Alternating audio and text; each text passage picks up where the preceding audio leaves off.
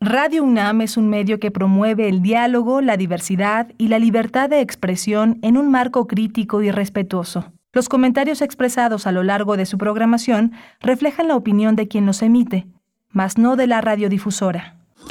Radio UNAM presenta Primer Movimiento, El Mundo desde la Universidad. Muy buenos días, ya son las 7 con 4 minutos, hora del centro del país. Les saludamos en este miércoles 18 de mayo de 2022. Gracias por sintonizar Primer Movimiento.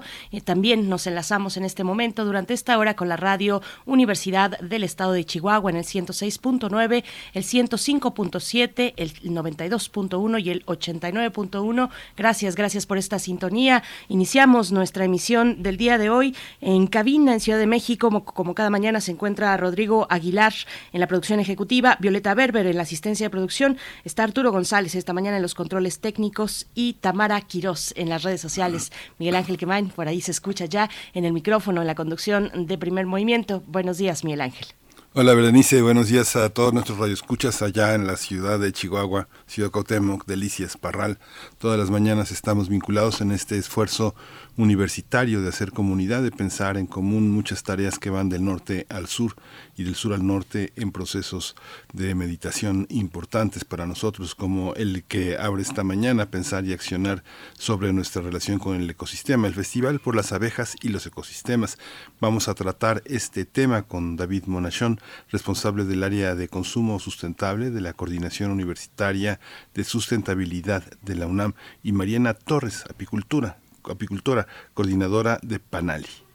Así es, tendremos también hoy miércoles la presencia de Pavel Granados, escritor y director de la Fonoteca Nacional, para hablar de Manolita Alegría, la voz, la voz de los boleros en Radio UNAM, con una pieza, un bolero de Facundo Rivero, un, bolero que se titula No me quieras así. Pues vamos, vamos a escuchar. Eh, al terminar, antes de terminar esta hora, estaremos con Pavel Granados en las fonografías.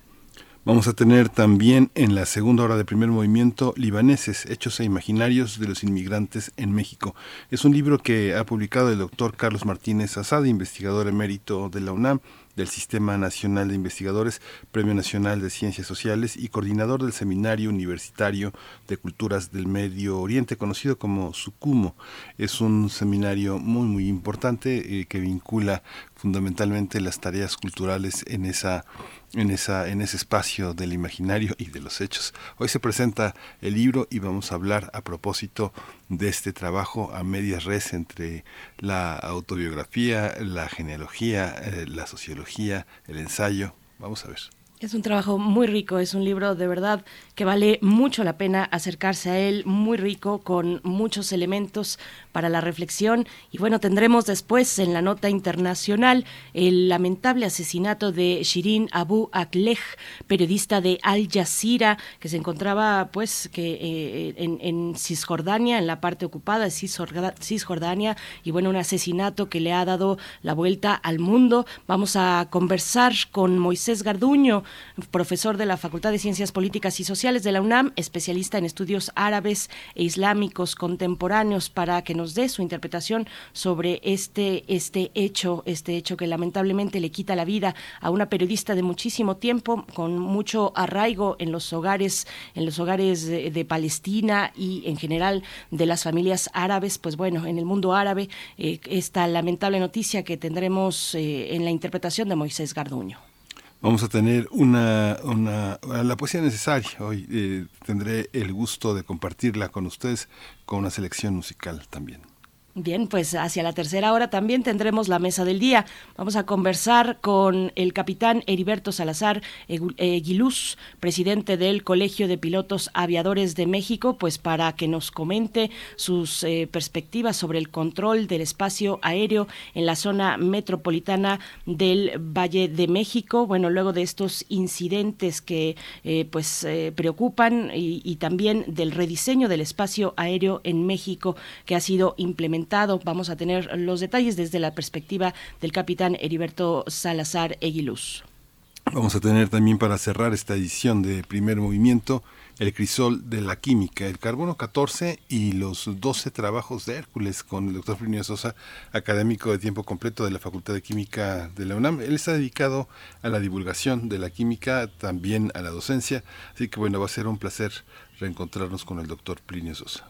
Y como siempre les invitamos a participar, vayan a redes sociales, escriban sus comentarios, que nos da mucho gusto recibirlos aquí en este espacio y seguir haciendo diálogo y seguir haciendo comunidad a través de la radio, de la radio pública y universitaria, arroba P Movimiento, así estamos en Twitter y en Facebook, Primer Movimiento UNAM.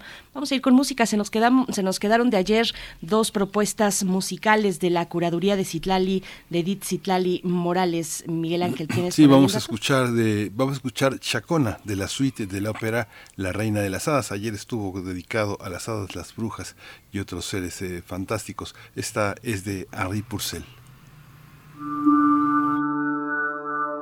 Curadores musicales de primer movimiento.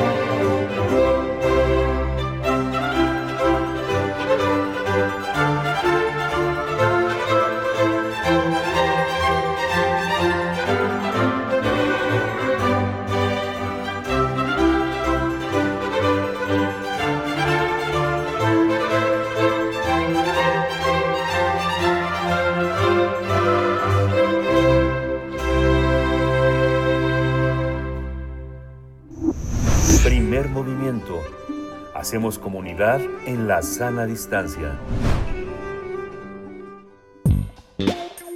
Pensar y accionar sobre nuestra relación con el ecosistema. Las abejas, eh, las mariposas, los murciélagos, los colibríes están amenazados por la actividad humana. Ellos son polinizadores que justamente la polinización es un proceso fundamental para la supervivencia de ecosistemas, esencial también para la producción y reproducción de muchos cultivos y plantas silvestres. Y es que casi el 90% de las plantas con flores dependen de la polinización para reproducirse. También el 75% de los cultivos alimentarios del mundo dependen de- en cierta medida de la polinización y el 35% de las tierras agrícolas mundiales también. Hay dos procesos en los que participan. Uno es la seguridad alimentaria y otro la conservación de la biodiversidad.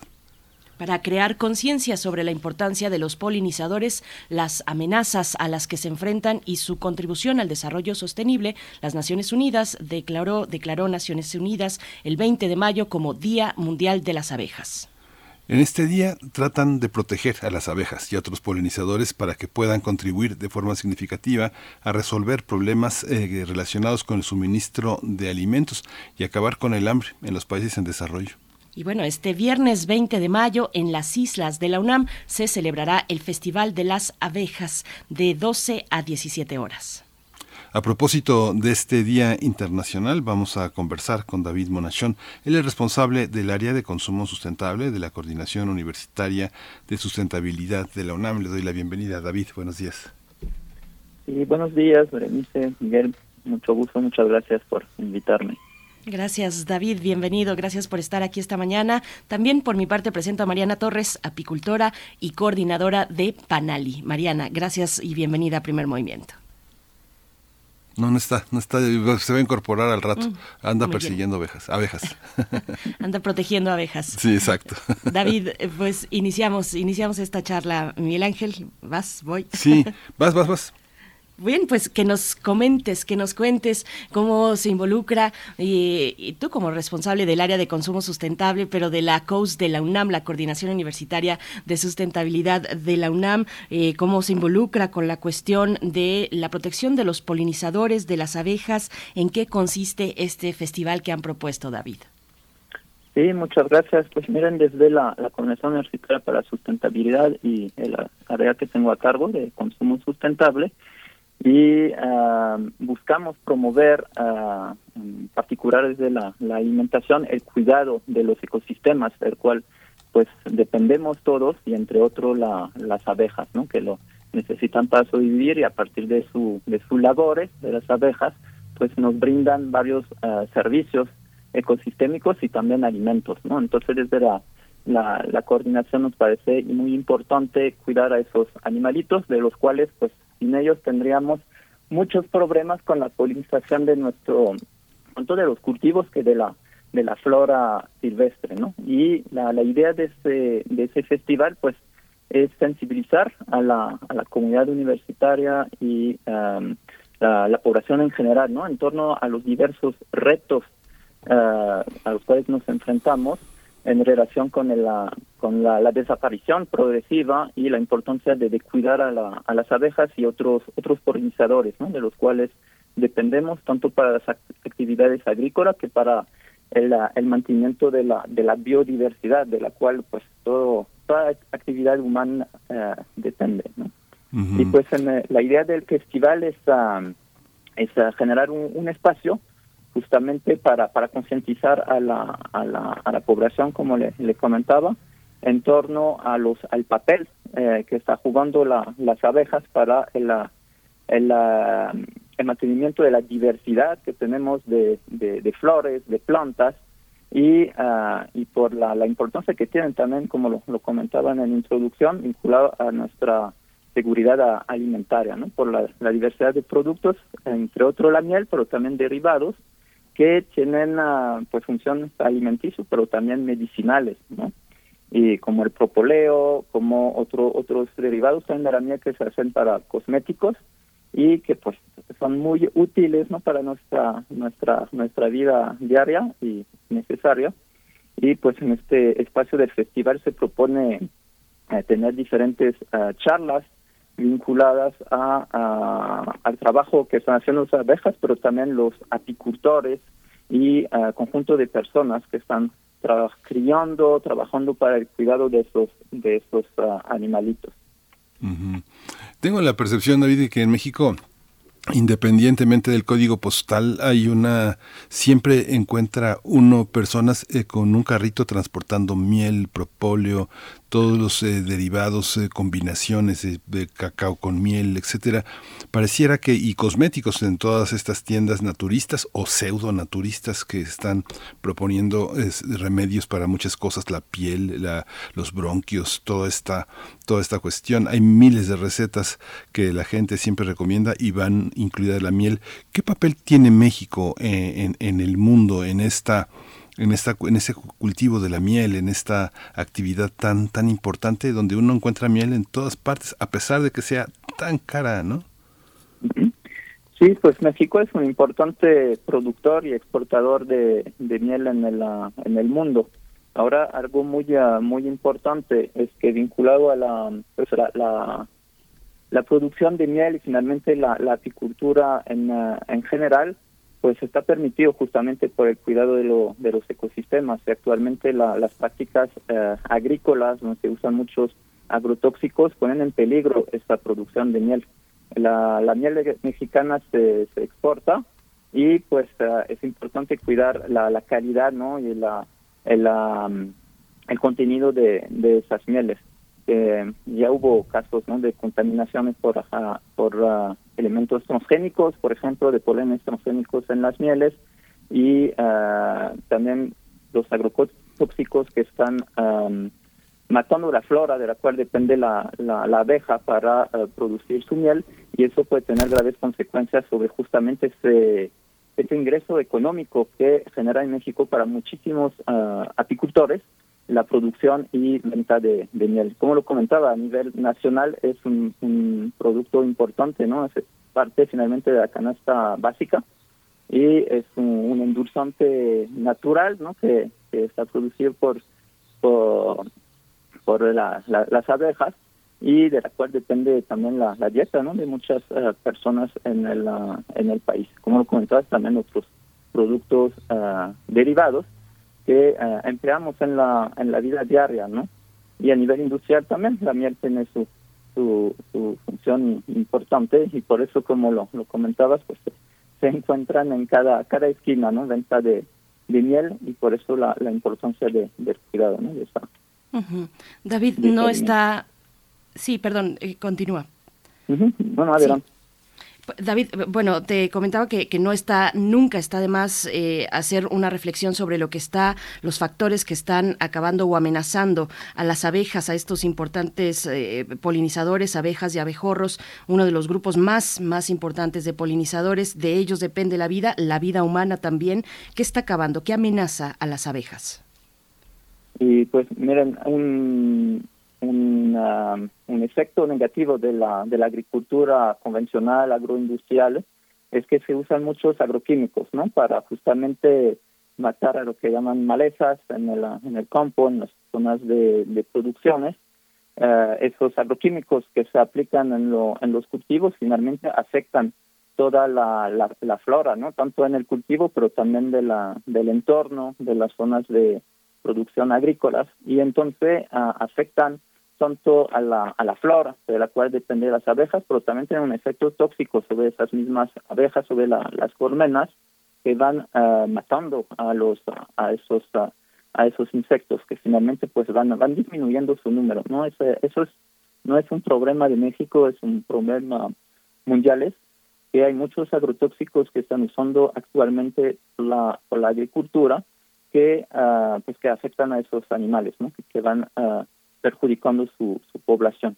Después tenemos otro, otros efectos que también están vinculados a, las actividades humanas, ¿no? El cambio climático eh, está afectando a las abejas, bueno, su, su, hábitat, pero también pues los cambios en el, en el clima.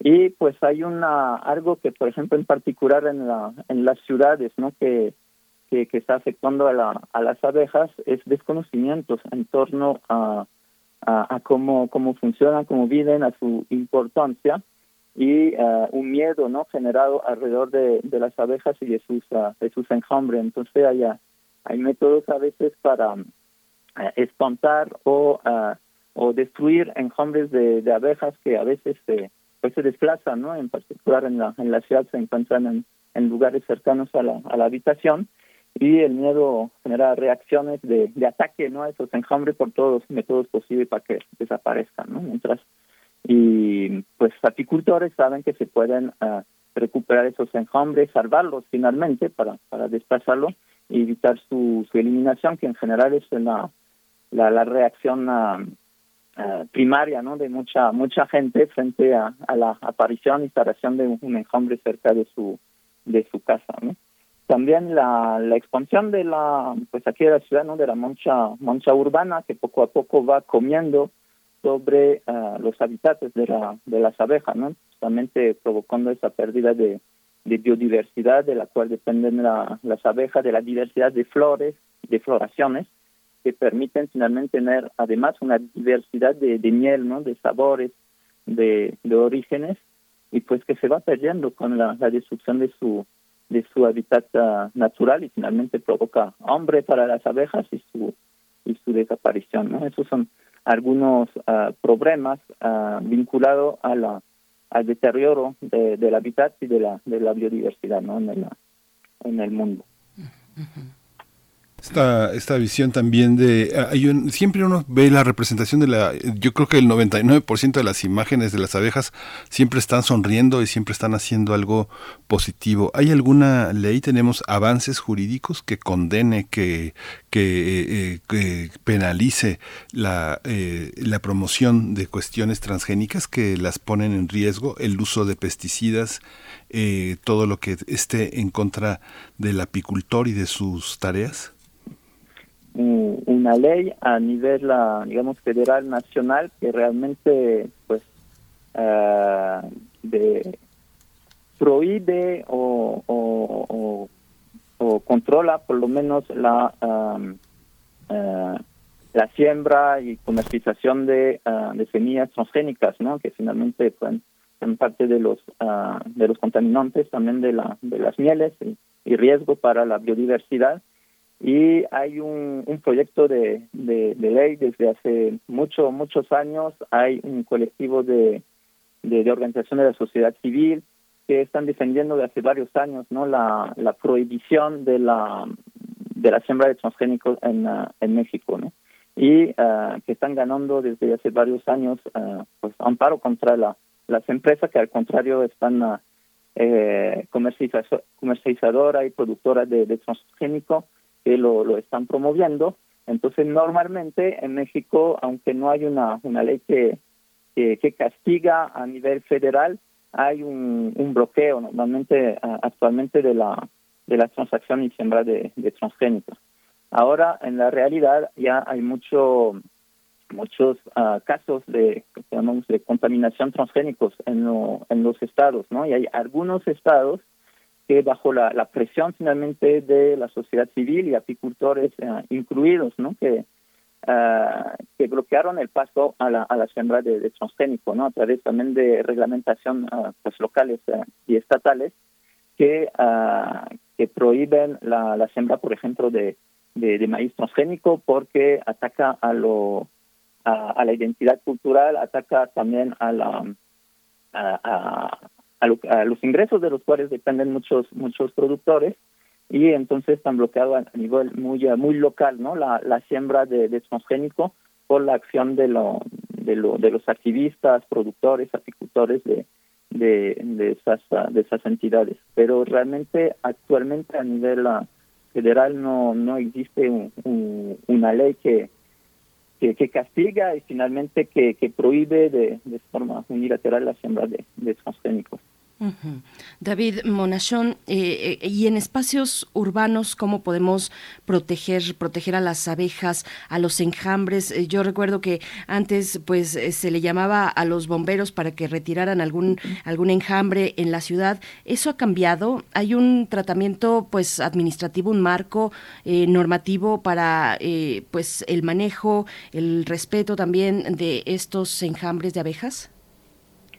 Y pues siguen siendo a veces, a, veces los bomberos que, que vayan, no gente tienen uh, pues método tradicional no de, de, tirarle, echarle mucha mucha agua, pensando que, así va a ahogar y terminar con el uh, con el enjambre, pero eso es una, es un error. Al contrario, ahora tenemos que, que cuidar a esos enjambres, sí pasa que se que se desplacen en la en la ciudad como lo lo comentaba, pero hay apicultores que pueden uh, encargarse de ir a recuperar esos enjambres y uh, ahí por supuesto hay que tener uh, contactos. Hay organizaciones también en la, en particular en la Ciudad de México, como eso es abejas negras que brindan este servicio de ir a, a, recoger enjambre con cuidado para poder entregarlo a, un apicultor, ese que finalmente lo, lo vaya colocando en, un espacio adecuado y alejado de la de las habitaciones para evitar miedo y, riesgo de, que les piquen, ¿no? Y pues de manera general también, la, por ejemplo, la Facultad de Veterinaria de la, de la UNAM también puede brindar asesoría para um, uh, rescatar finalmente esos, esos enjambres. De hecho, tienen un proyecto particular que van a, compartir durante el festival uh, vinculado al rescate de, lo, de los enjambres de, de abejas pero la manera más común de la gente pues es buscar formas hasta prender fuegos no cuando pueden al enjambre para uh, pues terminar con, con ellos, ¿no? que digamos es un método más más tradicional, ¿no? por, por desconocimiento básicamente de, de, que hay otros métodos que permiten desplazar y, y, al mismo tiempo resguardar esos esos enjambres. Proyectos de apoyo para apicultores, digamos los apicultores son son parte de los objetivos de mejora económica y de desarrollo para, para, el país. Cuentan con préstamos, apoyo, tecnología, infraestructura, eh, facilidades para, este, para insertarse en, el en los tratados eh, binacionales. ¿Cómo estamos en el marco del Tratado de Libre Comercio? ¿Quiénes son los apicultores? ¿Qué, apoyos tienen? ¿Están solos? ¿Están acompañados? Bien, actualmente, y yo no conozco, desconozco todos los programas y, tipos de apoyo, pero conozco el trabajo, por ejemplo, que están desarrollando desde la, Secretaría de Agricultura y Desarrollo Rural, en particular con el programa de eh, producción para el bienestar, por ejemplo, que están trabajando en particular con el, rubro de la producción de miel y los apicultores para apoyar, mejorar las prácticas em, de cuestiones de infraestructura. No creo que ese, programa apoye tanto, pero están trabajando ahora con la parte de comercialización, que es otro otro reto, ¿no? Para para los apicultores y los productores en, en general de cómo comercializar la, la miel y de forma em, más justa, ¿no? Porque eh, como todos todo el sistema alimentario, los apicultores enfrentan también esa dificultad de no uh, tener uh, acceso a mercados, de depender de, uh, de sistemas de intermediarismo que pues injusto por lo, los precios no que a los cuales compran lo, la, la, miel a, lo, a los apicultores y que finalmente lo revenden en otros espacios a, precios elevados no y que dan muy poco ingreso para lo, los apicultores. Lo que eso tampoco promueve uh, el mantenimiento de esas actividades, ¿no? Por apicultores de, pequeña de pequeña escala que dependen de ello necesitan un, ingreso suficiente, ¿no? Eso es una dificultad que enfrentan actualmente los los apicultores. Hay iniciativas de la sociedad civil que están promoviendo la, la venta en, en cadenas cortas, es decir, sin, sin intermediario, que buscan espacios como las redes alimentarias alternativas, donde los apicultores pueden vender su, su miel pero son, son, son iniciativas bastante chiquitas, reducidas, y uh, que no, no pueden en sí por el número que hay actualmente, pues apoyar a comercializar toda la miel producida en el, en el país, ¿no? Entonces ahí hay este, este programa eh, federal de la SADER que está buscando formas, ¿no? De, de promover eh, el acceso a mercados más, uh, más justo, mejor precio y sobre todo ya están entrando en el tema de promoción de eh, venta en cadenas cortas, es decir, directamente del apicultor a la, al consumidor final. Y pero están en este en este proceso, ¿no? Este, este, la miel es una de las digamos de los alimentos estratégicos que están uh, están trabajando. Después a nivel de uh, locales hay otras otros tipos de, de apoyo, pero desconozco. David, sobre un poco por ahí en la misma línea, también en lo local, eh, el, consumo de la miel y de sus derivados, ¿cómo podemos identificar la calidad, su autenticidad?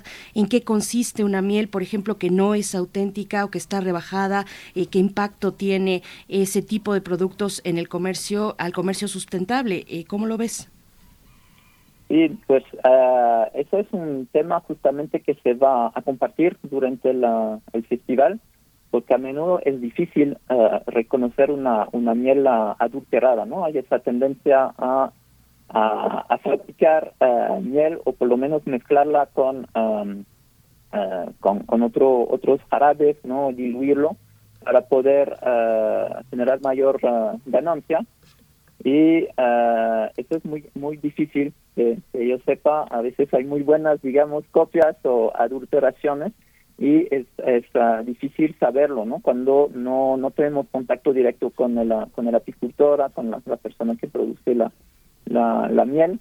Entonces, en ese caso, a menudo requiere estudios químicos. Por eso es muy importante promover uh, pues el contacto directo con el, apicultor, la posibilidad de encontrarlo, de poder platicar con él, hasta conocer sus lugares de, de producción y cómo, cómo se produce finalmente uh, la miel que llega en nuestro, en nuestro saco al, consumidor final. ¿no?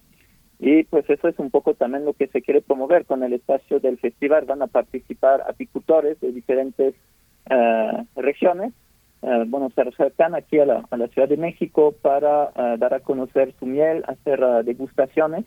Pero sobre todo es el apicultor mismo, ¿no? Que va, que va a estar ahí para platicar, poder dialogar con, lo, con lo, los visitantes, con los consumidores, con la comunidad también universitaria para eh, dar a conocer sus procesos y, cómo cómo trabaja la miel, ¿no? Eso, ese tipo de, encuentro directo entre pues el, apicultor y, eh, y, pues los, los consumidores genera uh, confianza y permite tener mayor conocimiento, ¿no? Sobre de dónde viene la, la miel. Es la mejor manera para evitar que la miel esté, esté adulterada. Cuando la compramos en espacio puede ser justamente en una, alguna esquina que no sabemos de dónde viene la miel, de cómo, cómo está cómo está producida y, trabajada.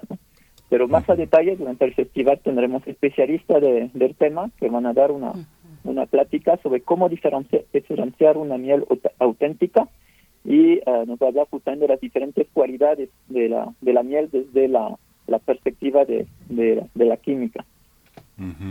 Sí, es una pregunta como que la que se Berenice es la pregunta de los 64 mil pesos, como decían, es este programa de televisión todo banal, pero finalmente lo extraordinario de la pregunta es que es muy difícil de resolver porque uno ve distintos tipos de miel, incluso en estas mieles que promocionan en estas cadenas como Walmart, que, que bajo la etiqueta de Great Value, que son empresas que proveen miel, ¿no? Uno ve una miel de Great Value eh, eh, frente al precio, no sé, eh, no más de 50 pesos frente a la miel Carlota que vale casi 100 pesos. ¿Cómo entender también esas, esos controles? ¿Quién los establece? Uno puede andar vendiendo cualquier cosa en la calle como miel, o sea, no hay nadie que lo, que lo detenga uno con su carrito y le diga, a ver este qué certificado, qué apicultor, qué familia, qué, qué aspecto tradicional tiene tu miel o, este o hay una falta de control en esto pues productos que se venden en la calle, como como saben mucho, hay mucho comercio eh, informal, ¿no? En, en México y eh, pues en general no no están bajo alguna alguna regulación, ¿no? En los espacios de eh, pues de, grandes cadenas de supermercado, como lo lo comentaba o, o tienda buscan hacer mayor control, ¿no? Sobre los productos, entre otros con la etiqueta, ¿no?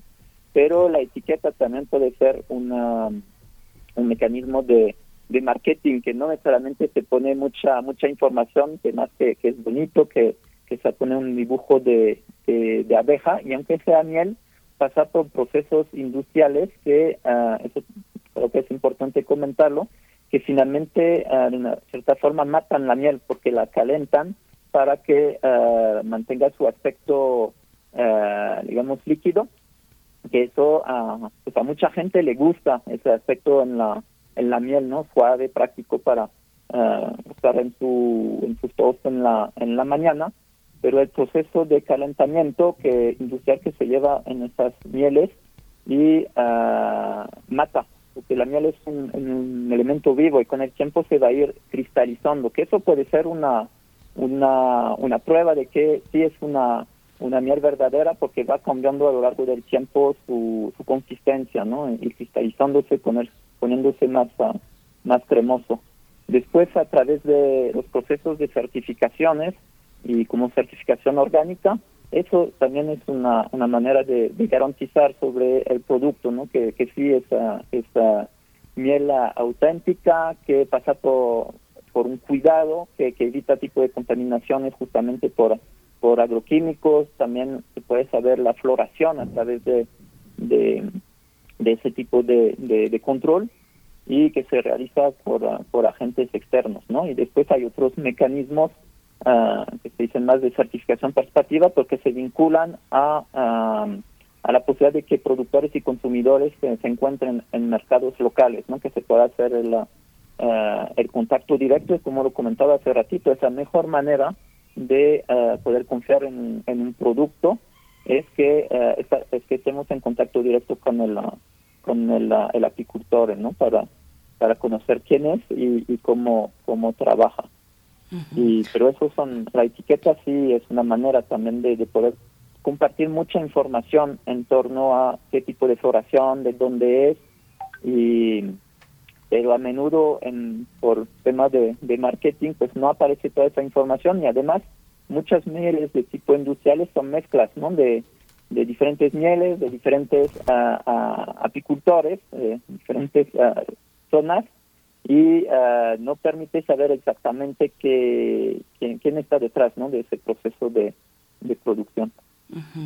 Comentan por acá, David eh, nos dice María y Casa, las mieles que se venden como miel de abeja y no lo son afectan al apicultor. Ojalá en el festival enseñen a identificar la auténtica miel. Precisamente eso es lo que nos comentabas, eh, David, y te pido que nos, que nos cuentes un poquito más del programa de este Festival por las Abejas y los Ecosistemas que tendrá lugar en las islas de Ciudad Universitaria este viernes 20 de mayo a partir del mediodía de las 12 a las 17 horas David, que nos puedas contar un poco más, eh, además de esta intervención especial del doctor Octavio Reyes, que se titula precisamente Cómo mm, diferenciar una miel auténtica, cualidades químicas de la miel.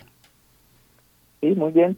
de hecho, la, el evento, las, las uh, pláticas, los talleres van a iniciar a partir de las 12 pero desde las 11 de la mañana ya estarán uh, presentes los apicultores, habrá una feria también de, de, apicultores, pero también de otros productos y de, otros productores que trabajan eh, prácticas hacia la, sustentabilidad de lo alimentaria y eso desde las 11 de la mañana estarán presentes los puestos con, con posibilidad de, degustar mieles, pero también de, eh, de comer productos, uh, platillos a base de, mieles y, bebidas también que estarán presentes ahí en el, en el espacio. Y a partir de las 12, bueno, del mediodía, empezarán las primeras uh, ponencias de diferentes especialistas de, la UNAM, pero también de uh, otras uh, instituciones, como un primero sobre efectos de agrotóxicos en abejas, eh, que justamente nos va a platicar la, la maestra Alejandra Martínez sobre um, pues los efectos de, del uso de agrotóxicos sobre lo, los abejas. Y después estará la plática entonces del doctor Octavio Reyes, que nos va a platicar sobre cómo diferenciar las mieles también a especialistas del Instituto de, Geología, la, doctora, la doctora Elia Ramírez, nos va a compartir uh, la, sobre la diversidad de los pólenes, flores, las floras melíferas y, mieles que, que, permite justamente mantener esa diversidad de, de flora. Y tendremos una serie de, de talleres sobre justamente la temática de la comercialización de la, de la miel, la, la relación de, la, de las abejas con la soberanía alimentaria y, y también a, acciones de, de, rescate y conservación de, de que ahí sería por parte de la, de la del veterinar, de la veterinario Luis Ernesto de la, de la Facultad de Medicina Veterinaria y Zootecnia. Y pues después seguirán otro, otros especialistas con temáticas a partir de, la, de las tres Ah, de la tarde sobre ah, la diversidad de las abejas, que nos va a brindar el doctor Ismael Hinojosa del Instituto de, Biología, y también uh, Melitonicultura y Conservación de los Ecosistemas, que eso no nos va a compartir una, asociación civil, y, NANA, que trabaja específicamente en, en Veracruz, en el entorno de, de Jalapa, y, también que trabaja por la conservación de, la, de las abejas. Habrá actividad también eh, talleres eh, para, para niños, ¿no? Como el sensorama de, de abejas nativas, eh, que va a brindar en la, la, Facultad de Medicina Veterinaria. Y pues otro, otros talleres vinculados al oficio de apicultores, lo, para conocer un poco cómo, cómo se produce la miel, ¿no? Cómo se, se recolecta, se transforma, cuáles son la, las herramientas. Eso sería a partir de, la, de las 4 de la tarde, que habrá una serie de, de talleres sobre también el, el manejo de, suelo ¿no? y conservación de la biodiversidad, que es importante para la uh, justamente para el mantenimiento de la de la de las actividades de la de las abejas y pues uh, también platicar sobre el tema de la de la, la relación entre o cómo promover cadenas uh, cortas y conservación de la de, de las abejas no entonces muy enfocado al tema de la de la comercialización directa entre productores y, y, consumidores. ¿no? Eso es, el programa de, actividad de la, de la tarde con la feria que se va a llevar a cabo durante todo el evento, desde las 11 hasta las 5 de la, de la tarde y pues uh, las primeras actividades, como le comenté, a partir de, la, de, las, de las 12, ¿no? que serán de, de, de información, de sensibilización, de, de, de, conocimiento ¿no? en torno a todo uh, uh, la, las actividades, el papel también que tienen la, las abejas y finalmente el trabajo de los mismos apicultores para su, su cuidado y para permitir que tengamos acceso a, a mieles de calidad.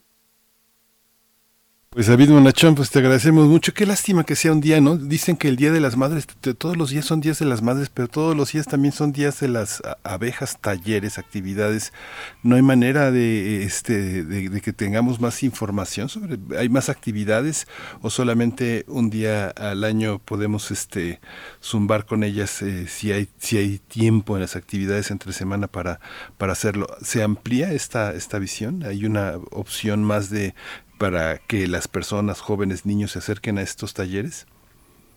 Y en este caso, este festival será solo de, este día viernes, pero habrá seguramente otras actividades a lo, a lo largo del año, ¿no? Para seguir trabajando con este tema de la, de la apicultura, desde los mismos apicultores. También hay algunas redes alimentarias alternativas, por ejemplo, el mercado alternativo de Tlalpan, que se ubica en la Ciudad de México, en el bosque de, de Tlalpan. El domingo también va a realizar algunas actividades eh, en, eh, también en conmemoración del Día eh, Mundial de las Abejas mm. y es también un espacio que, que se podría aprovechar para conocer más ¿no? y, poder dialogar con, con apicultores el, el mero domingo 22 de, de mayo.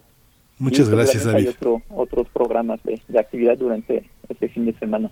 Muchas gracias, David Bonachón, responsable del área de consumo sustentable de la Coordinación Universitaria de Sustentabilidad de la UNAM. Muchas gracias. Buenos días, David Bonachón. Muchas gracias. Hasta, luego.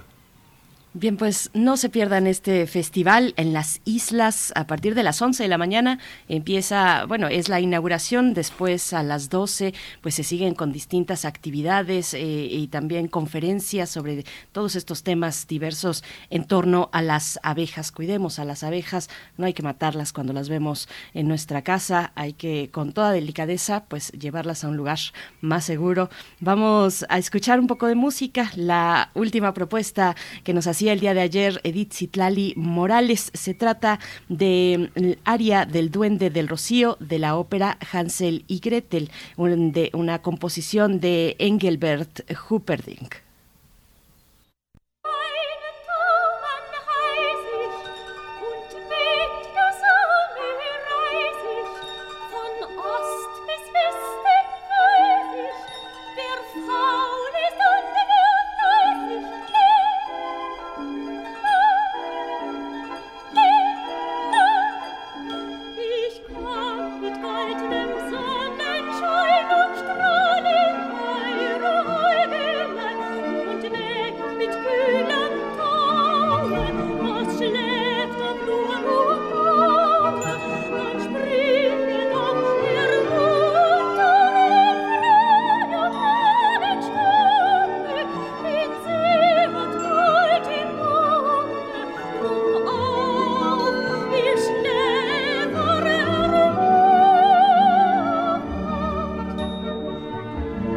nicht.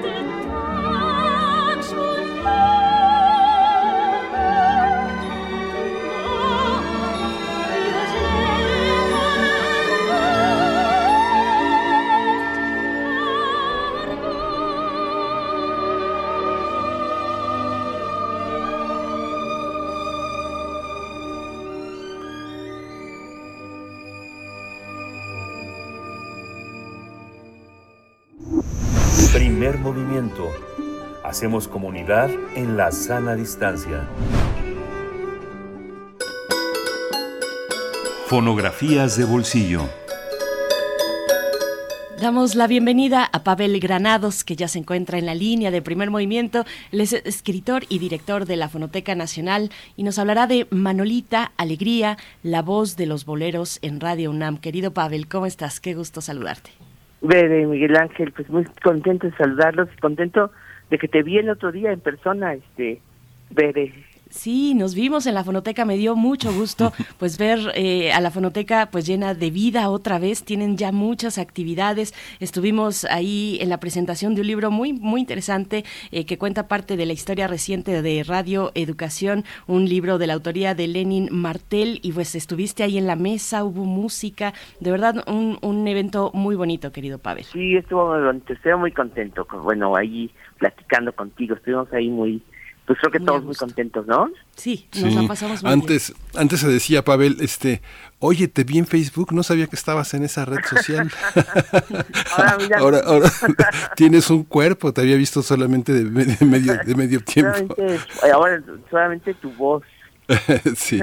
Sí, sí, Oigan, pues me atreví a traer este tema eh, para las fonografías de bolsillo, aún sin saber nada de Manolita Alegría. Mm pero Manolita, porque además estuve buscando quién fue Manolita Alegría y realmente con poco éxito, porque Manolita Alegría tuvo un programa de muchos años en Radio UNAM que se llamaba La Dicha Inicua. Y Manolita Alegría se dedicó a cantar boleros y solamente a cantar acompañada de su guitarra. Pues hay una, no sé si muy larga, pero sí una nutrida tradición de mujeres que han tocado y cantado con su propia guitarra. Este existió en la radio así eh, antiguamente una Lupita Cabrera que tenía se decía la voz dulcemente triste de la radio y así. Lidia Mendoza, la cantante tejana, etcétera. Y Manolita Alegría, que se le distinguió toda la vida por, por su guitarra, por cantar boleros con su guitarra. ¿De dónde habrá sido eh, eh, eh, Manolita Alegría? Pues eh, fíjense ustedes que hace unos meses que estuve en el Museo de la Radio en Tlaxcala, que se ha hecho con material de, de los radiodifusores de Tlaxcala, se ha podido hacer finalmente un, un, un museo muy bonito, con aparatos, con documentos. Ahí me encontré a Manolita Alegría, una foto muy bonita porque fue de las invitadas a las primeras transmisiones de la radio en, en Tlaxcala. Yo mismo tuve la suerte de verla cantar alguna vez en, en una reunión, en una de las reuniones que hacían pues antiguamente eh, en la representación del gobierno de Yucatán en México, todos los, creo que jueves últimos de, de cada mes, se reunían músicos yucatecos, cantantes y hacían una velada pues realmente muy bonita con pues con la toga yucateca. Y ahí me tocó ver a Manolita Alegría con su guitarra, pero fue hace tantos años y fíjense ustedes que pues sí lamento no haber tenido todavía la sensibilidad para saber pues que era una de las grandes ejecutantes de la de la guitarra y del bolero. Entonces, pues tiene varias semanas que he estado revisando en el en la colección de Radio UNAM de la Fonoteca Nacional a ver qué me encontraba de Manolita Alegría.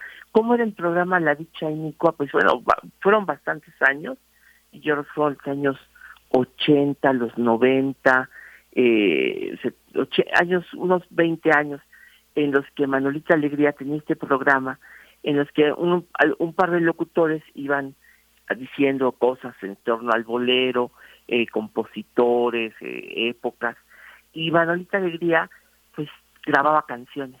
Y la verdad es que esa manera de ejecutar la guitarra ya no existe, ya es algo eh, único, tenía ella una, yo conforme la fui escuchando, me di cuenta que ella tenía un estilo que yo creo que era el estilo de alguien que tenía conocimientos de, eh, de música eh, pues de guitarra clásica realmente, ¿no? Pero hecho de una manera tan, tan, em, pues cercana a los trovadores de la guitarra, de los viejos trovadores de la guitarra, que se me hacía todo un misterio el estilo de Manolita Alegría. Finalmente, di con unos pequeños datos, porque además en internet, no crean, hay muy poquito de ella también, pero finalmente, pues mi ídolo, el bachiller Álvaro Galdes y Fuentes, en uno de sus programas de 1956, entrevista a Manolita Alegría.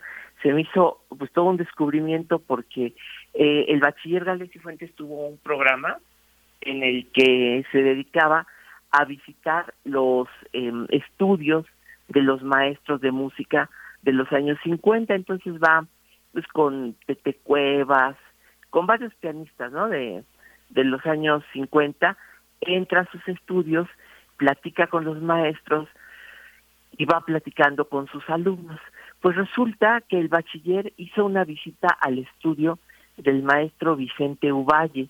El maestro Vicente Uvalle es célebre, también todavía me tocó verlo, ya no tocar, pero asistir a esas reuniones de la trova yucateca, muy grande. El maestro Vicente Uvalle fue guitarrista del grupo de, de Ricardo Palmerín, es decir, de los guitarristas que tocaron bambucos y boleros en los años 20.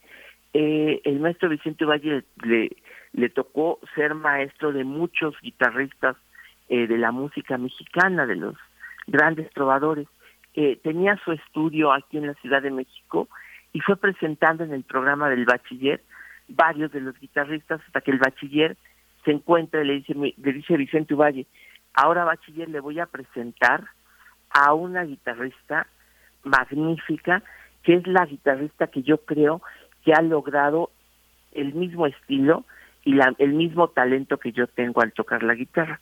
Entonces, el bachiller entrevista a Manolita Alegría y le dice ella, mire, yo aprendí a tocar bachiller en mi natal, Ciudad del Carmen, Campeche, entonces, bueno, ahora sé de dónde es Manolita Alegría, y me, me enseñó mi padre mis primeras lecciones de la guitarra, hasta que el maestro Vicente Uvalle me tuvo entre sus alumnos y es donde he desarrollado yo la manera de tocar la guitarra. Entonces le toca Manolita Alegría al bachiller un bolero, un bolero que se llama No me quieras así, del cubano Facundo Rivero. Y ya, pues es una, la única grabación que existe de esos momentos de Manolita Alegría, 1956. Entonces, pues es un pequeño homenaje a una trovadora que van a ver ustedes qué excepcionales. Lo que pasa es que todas sus grabaciones las tenemos ya cuando era una mujer mayor en los años 80, 90 y en los años hacia el 2000, pero aquí vamos a escuchar a una trovadora muy jovencita que tiene un talento, de verdad van a ver ustedes qué lástima que se haya perdido esta manera, este estilo de tocar la guitarra. Así que es un pequeño homenaje a una mujer que llenó de boleros muchos años de la programación de Radio Universidad. Pues querido Pavel, yo creo que habrá que consultar también con Yolanda Medina, nuestra directora, bueno, eh, quien está a cargo de la fonoteca en Radio UNAM, eh, Alejandro Gómez Arias. Yo creo que por ahí podríamos. Bueno, Yolanda se lo sabe todo, se da algunas pistas de, de Manolita Alegría. Así es, así es. Pues vamos a quedarnos entonces con esta propuesta, querido Pavel, y nos encontramos en ocho días contigo. Sí, cuídense mucho. Un abrazo para los Un abrazo. Hasta pronto. Vamos a escuchar y nos despedimos ya de Radio Nicola, de Radio Universidad de Chihuahua. Un bolero de Facundo Rivero que se intitula No me quieras así.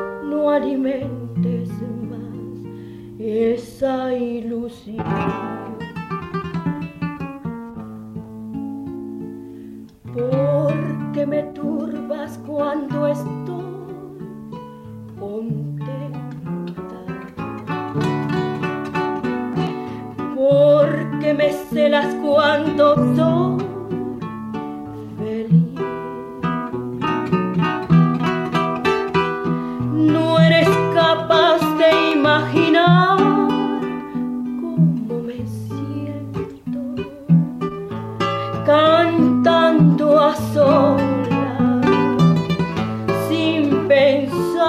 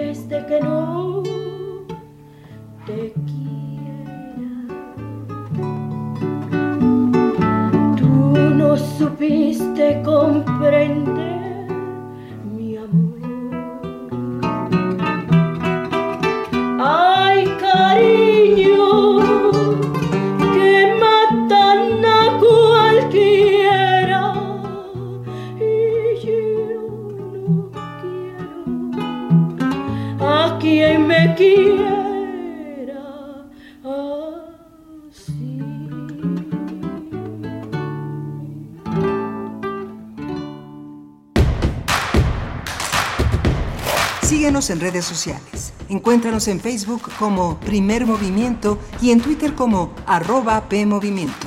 Hagamos comunidad.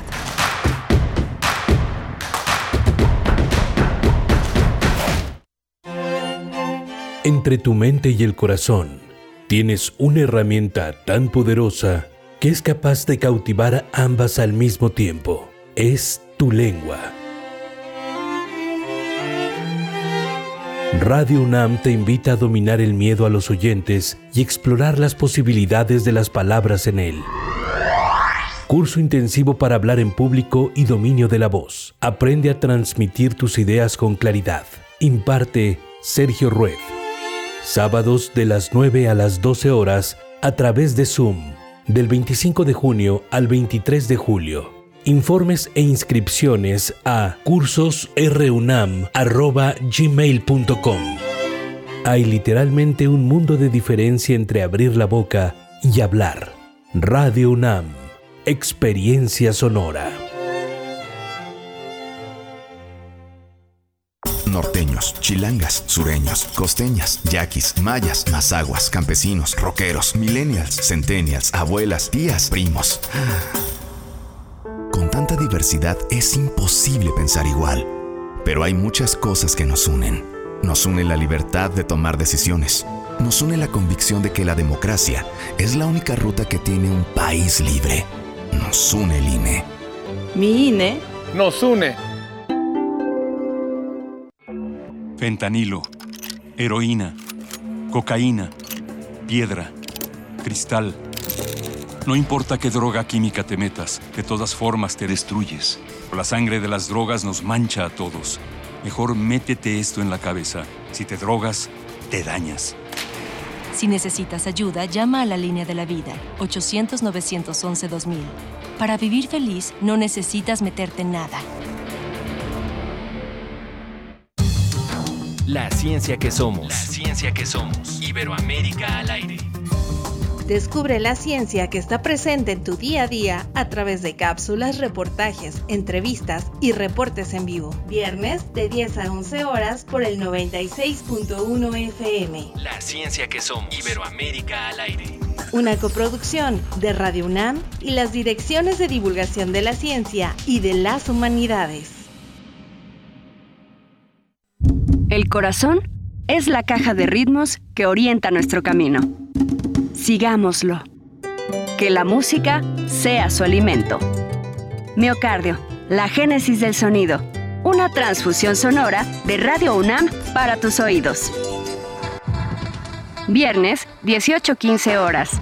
Retransmisión, domingos a las 14.30 horas. Radio UNAM, experiencia sonora. Queremos escucharte. Llámanos al 55 36 43 39 y al 55 36 89 89. Primer movimiento. Hacemos comunidad. Hola, buenos días. Ya son las 8 de la mañana con 4 minutos. Estamos en la segunda hora de primer movimiento.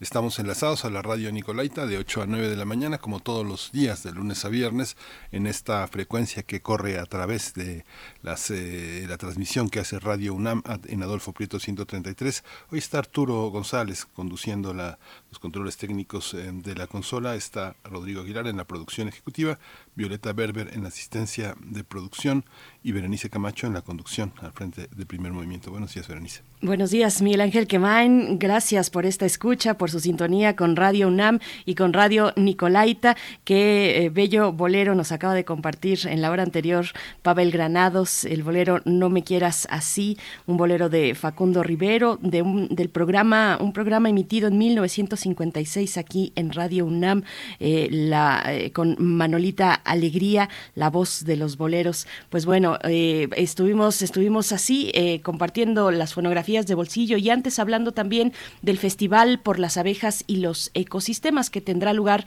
en Ciudad Universitaria, en las islas, este viernes a partir de las 11 de la mañana. A las 11 es la inauguración y también después, a partir de las 12 del mediodía y hasta las 5 de la tarde, pues con distintas actividades, con especialistas que nos, eh, pues que abordarán diversas temáticas sobre las abejas, su protección, sus ecosistemas, los tipos de miel también. Por acá en eh, redes sociales nos dice Alfonso de Alba Arcos, miel de mezquite, miel de azar, flor de naranjo, miel de eucalipto. Puedo dar fe, todas adquieren un gusto distinto, perfumadas de la flor de donde provienen, las floraciones, eh, Alfonso, querido Alfonso, y también las regiones que son distintas, que son diversas. Pues bueno, vamos a tener esa oportunidad este viernes, que es el Día eh, Mundial de las Abejas, eh, este viernes 20 de mayo, en las islas podemos asistir a este Festival por las Abejas y los Ecosistemas, Miguel Ángel.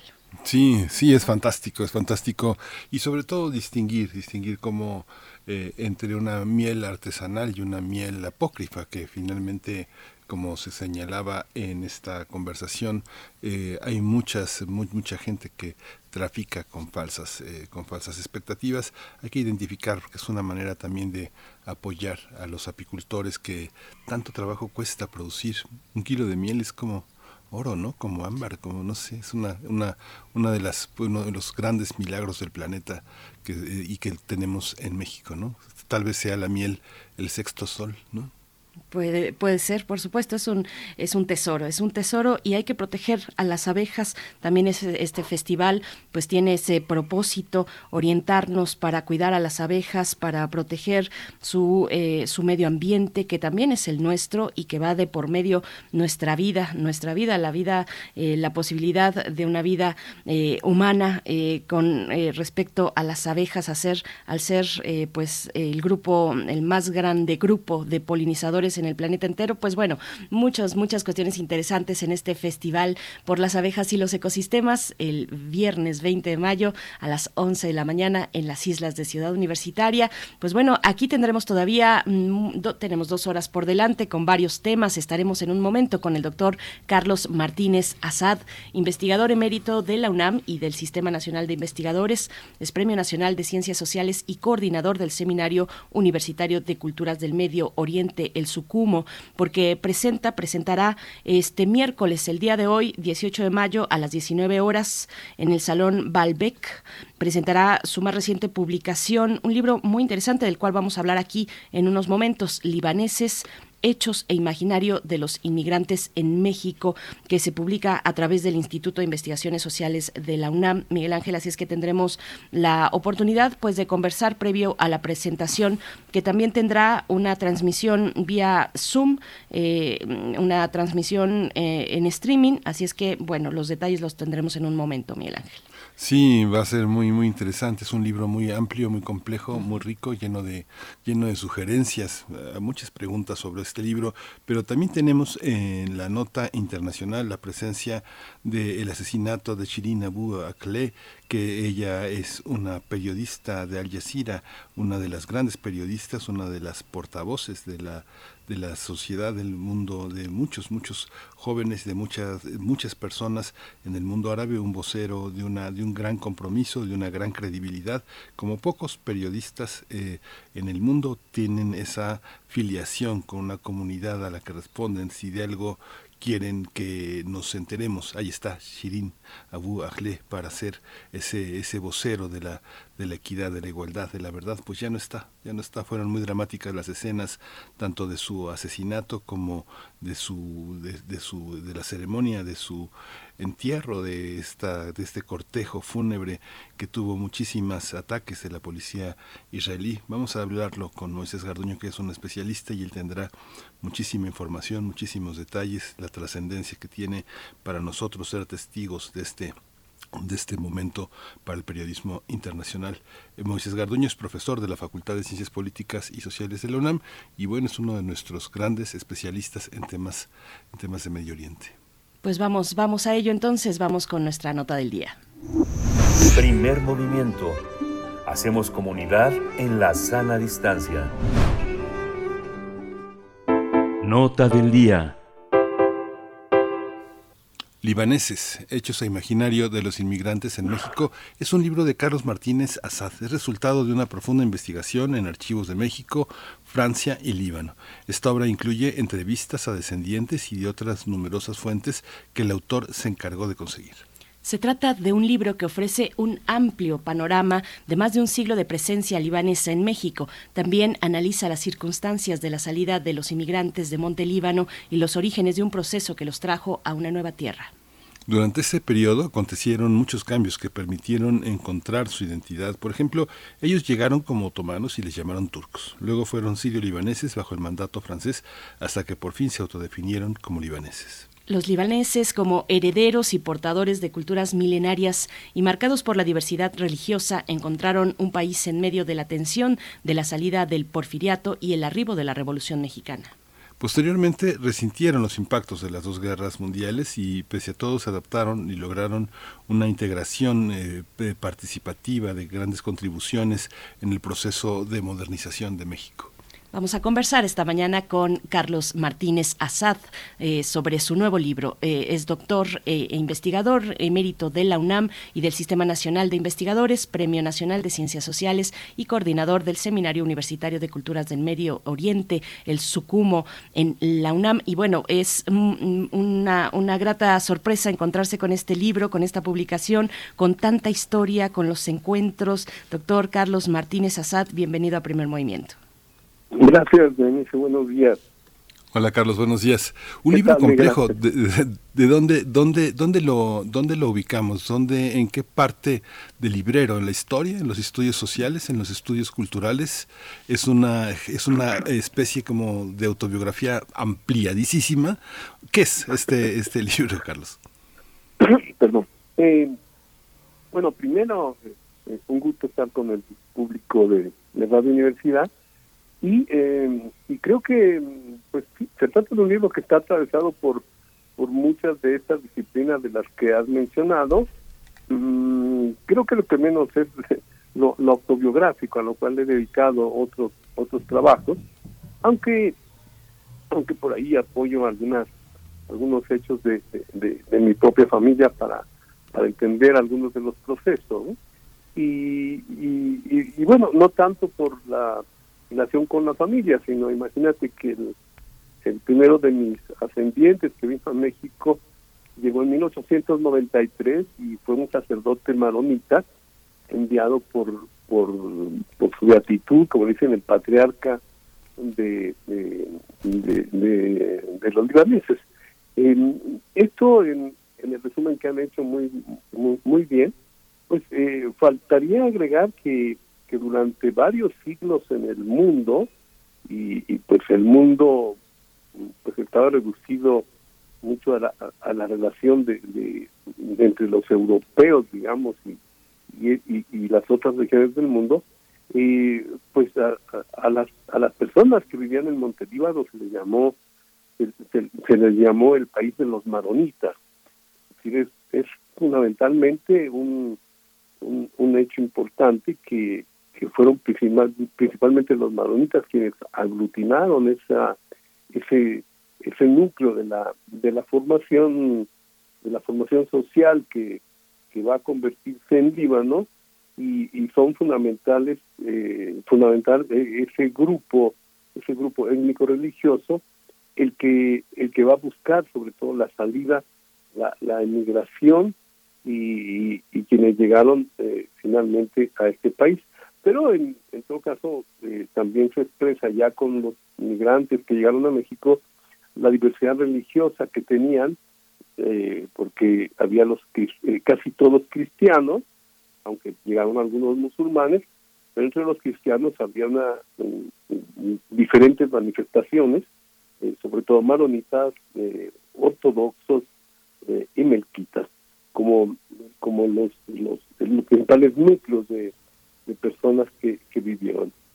Y el libro se trata fundamentalmente de la de la memoria de la memoria que construyeron y de la identidad que fueron que fueron logrando en ese proceso de construcción a lo largo a lo largo del tiempo y, y pues la, la singularidad es que se trata de una de, un de una identidad eh, de un imaginario que se construyó ya fuera de la del lugar que les había que les había hecho nacer eh, el Líbano tiene aún ahora dificultades para ser definido plenamente como un Estado constituido y eso pues complicó más las, las, las cosas porque porque como se dice al inicio llegan como otomanos eh, es decir traen papeles cualquier papel pasaportes no no no existían tan claramente. Algunos por supuesto que los tenían pero llegan identificados con el Imperio Otomano que dominaba en ese momento eh, una enorme región de del mundo entre Europa y Asia y, y pues muchos de los países que conocemos ahora Siria, Líbano, eh, Israel, Irak, eh, Jordania, eh, hasta Egipto en un momento dado, fueron parte de ese imperio. Entonces fue una relación bueno, un hecho muy, muy fuerte, muy contundente, que, que hubiera tantas personas que, que venían de, de ese imperio. Y pues realmente se, reconocían ya en el ya en el exilio, ¿verdad? Como eh, ustedes, ¿de dónde son? No? Eh, la peculiaridad que, que, es interesante es que todos hablaban árabe, incluso los judíos que, que venían también entre los dominados por el Imperio Otomano, eh, pues procedían fundamentalmente de Siria o de Alepo, eh, de ahí que su designación más precisa sería alepinos o, damasqueños, eh, y, pues eso sirve nada de ejemplo a lo que es esa enorme diversidad y cómo tiene que, que, que hacer ese proceso de integración al país. Doctor eh, Martínez Azad, eh, sobre, sobre la cuestión del cristianismo, eh, encontraba yo que, se decía, pues los libaneses que llegaban a México empleaban para distinguirse de los musulmanes, decían no soy árabe, soy cristiano, pues lo cual no es totalmente correcto, pero, pero bueno, ¿qué significa ser cristiano maronita? ¿Qué papel jugó también la cercanía religiosa entre el pueblo libanés y el mexicano? no, pues es un punto muy importante porque nos preguntamos mucho eh, las razones del éxito que va a tener la, la inmigración libanesa en México y gran parte se explica por el por el hecho de ser cristianos que, que de inmediato, es decir, muy pronto, en el libro los señalo, doy algunas cifras, de cómo de inmediato comienzan los matrimonios mixtos, es decir, eh, varones particularmente que llegan, o, más generalmente que llegan de, de, aquellas tierras, eh, si, si, vienen solteros, eh, se casan con mexicanas sin, sin, ningún, sin ningún problema, y, y, de pronto algunas libanesas que llegaron solteras, pues se casan también con, con mexicanos. de cualquier manera, hay hay muchísimos matrimonios que se mantienen que se mantienen dentro de la de la tradición digamos libanesa libanesa cristiana y eh, y, y, pues igualmente hay un proceso de, de, integración de integración que yo digo muy exitoso porque porque encuentran las condiciones para para hacerlo es, es bien interesante sobre todo porque no tiene nada que ver con las migraciones que vemos en nuestros días, ¿no? que tienen otras motivaciones, otros eh, otros fines, ¿verdad? Porque porque eh, en el en el imaginario libanés venían con el con el con la idea clara de formar un, un, una casa en otra en otra parte. Muy pocos, muy pocos regresaron muy pocos se planteaban la idea de ser migrantes transitorios, sino eh, generalmente eh, desde el momento de, de, como de la característica de las salidas eh, prevaleció mucho eso, porque venían eh, 10 o, o, o, casos, como relato algunos, donde, donde 12 personas de la misma comunidad tomaron juntos el barco para venirse a México, manteniendo su relación durante durante toda la vida. Aún los descendientes de esos grupos siguen muy muy agrupados en función de su de su de su muy pequeña localidad o, o, región o región del país. Es, es, muy interesante la relación con con los eh, con los musulmanes porque porque bueno la presencia musulmana en el en el mundo ha crecido ha crecido mucho, de hecho es la religión que más se que más se, se, desarrolla, que más adentro va adquiriendo. Eh, sin embargo, en esa época son pocos los que vienen y, y se mantiene como una constante cultural. Los musulmanes emigran menos que los cristianos. Esto es algo algo muy curioso para lo cual no tengo una respuesta cabal, pero pero se sigue manifestando de, esa tendencia a un aún en nuestros días. Eh, y, bueno, el ser cristiano finalmente pues tenía tenía esa esa ventaja de, de adecuación y, adaptación a un país que, que ahora que ahora no nos parece tan tan, tan lejano digamos pero pero imaginemos en el a finales del siglo XIX iniciar una travesía que tenía que llegar de, de Medio Oriente América era absolutamente una una una aventura, una aventura y una eh, y un cometido que, que, bueno muchos alcanzaron, pero con enormes dificultades, quedándose en lugares para trabajar y pagar poder pagar el resto del recorrido, pero usando todas las todas las posibilidades de burros, carretas, trenes, barcos, eh, eh, ferrocarriles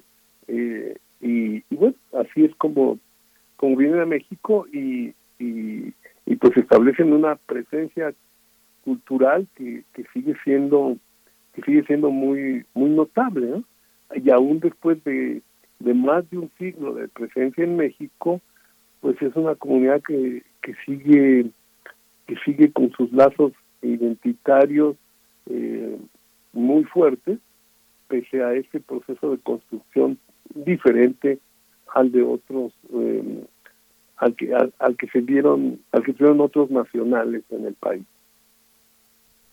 En algún momento, Carlos, conversamos que eh, eh, los registros, en, el marco de un montón de celebraciones de los españoles en México, argentinos, chilenos, recordábamos que eh, en el Archivo General de la Nación hay, una, hay un archivo, un registro, uno de los más viejos de los apellidos árabes, que es el de Pedro Dib, que en algún momento tú lo, consignaste. Él nació en Jarrón en 1867 y llegó al puerto de Veracruz en hace 140 años. Después, bueno, este mestizaje del que habla se cruza con la historia de los judíos que escribió Judith Boxer también.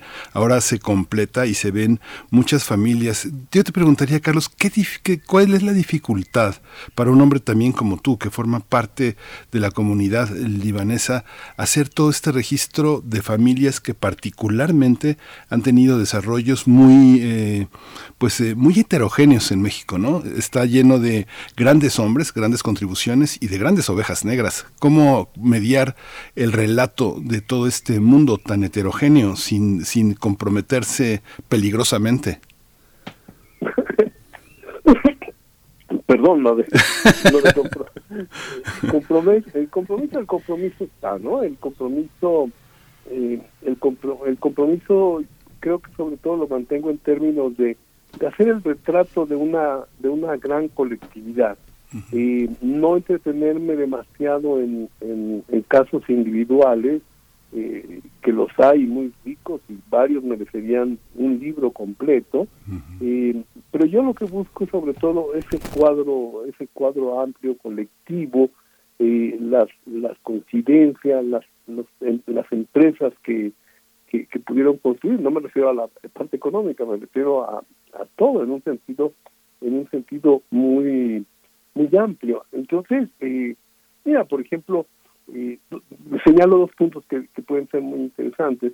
Eh, el primero, el significado de la Merced, nuestro barrio emblemático del comercio en la Ciudad de México. Es impresionante un barrio a donde llegaron la mayoría de los inmigrantes, no solamente libaneses, sino de otros, de otros, de otros, de otros puertos, italianos, franceses, etcétera.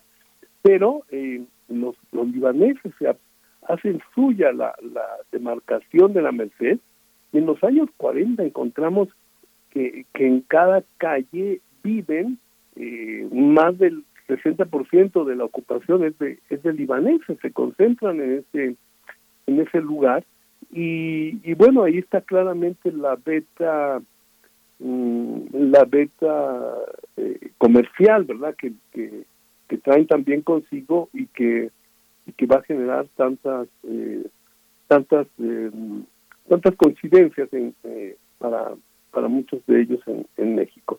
El otro el otro punto que me parece muy que, que, de velo en el, en el trabajo es las, un capítulo completo sobre las enormes dificultades durante la Revolución Mexicana y y cómo eh, hay capítulos, eh, yo también como, historiador me sorprende no encontrar alusiones a estos pasajes entre los especialistas en Francisco Villa, por ejemplo, que Villa mantuvo a raya a muchos de los comercios eh, de libaneses en el, en el norte de México y, y vinculado con esto como, como todas las demandas que interpusieron frente al gobierno mexicano, apoyados por Francia, porque en ese momento son, eh, para 1920 o desde 1920, son también este, protegidos del, del, del, Estado francés y pues la verdad se enfrentaron enormes dificultades para poder salir adelante y sin embargo lo fueron lo fueron logrando pese, pese a que nada les era les era le sea muy fácil. Entonces, eh, pues eh, hay todos estos elementos que los que los agrupan, aunque a veces tenga yo que recurrir a algún algún personaje en, en, particular y, y, bueno, es eso, es más bien un, un cuadro social que pues, donde el compromiso está en el en la búsqueda de equilibrios y que todos se todos se sientan representados en lo que se cuenta de manera de manera eh, de manera general eh, pero sin duda muchos podrán decir ah eh, mi ese era mi abuelo, o aquel era un conocido de mis padres, o en fin, puede haber una, una relación, una relación que a través del libro también permita reforzar justamente esos lazos identitarios de los que vengo hablando. En un panorama muy complejo, doctor Carlos, eh, mucho de la identidad libanesa tiene su asidero en la invención y, hay anécdotas muy interesantes, muy curiosas, algunas muy a la mexicana, como cuando llegaban al puerto de, Veracruz, pues llegaban con un pasaporte turco, pero además, además de ello, les cambiaban el nombre llegando al puerto a un nombre castellano. Bueno, hay muchos factores ahí muy interesantes que se van entretejiendo, que nos pudiera contar un poquito más de esa parte de la construcción de la identidad que se mueve en distintos, una memoria que se mueve en distintos tiempos o en tiempos que adquieren otras formas, en otros ritmos. Por ahí hay una cita a Faulkner con respecto al, pasado que no es pasado sino presente. Pues cuéntenos un poquito de, esa pues complejidad de construir la identidad libanesa.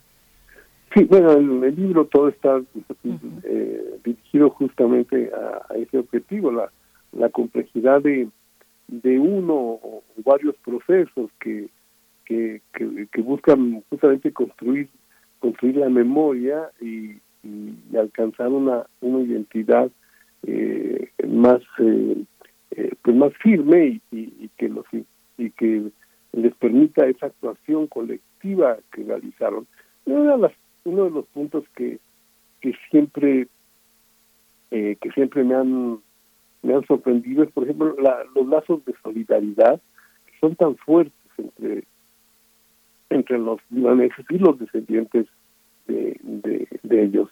Eh, esos lazos solidarios eh, es como difícil entenderlos si no los has si no los has vivido en, de alguna de alguna manera y, y creo que eso es un, rasgo que, que va a coincidir también con lo con los mexicanos siempre siempre dispuestos a recibir al otro al, a manifestar a manifestar su su, su adhesión sin sin demasiado sin demasiados compromisos etcétera.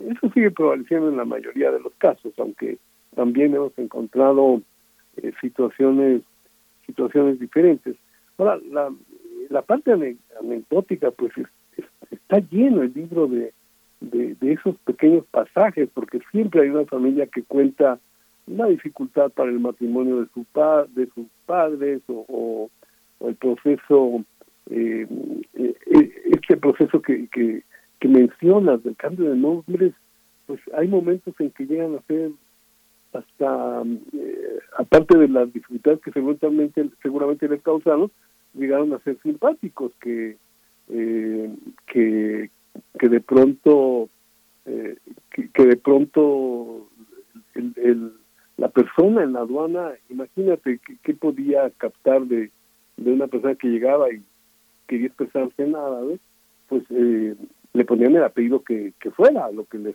lo que le sonara más, ¿no? Este, en lugar de en, lugar de Sara apuntaban Salas eh, en, en, lugar de de, de, ponían ya el Pérez directamente. Eh, y pues tenemos esos esos casos como como eh, más más complicados como el de por, por ejemplo Mauricio Garcés que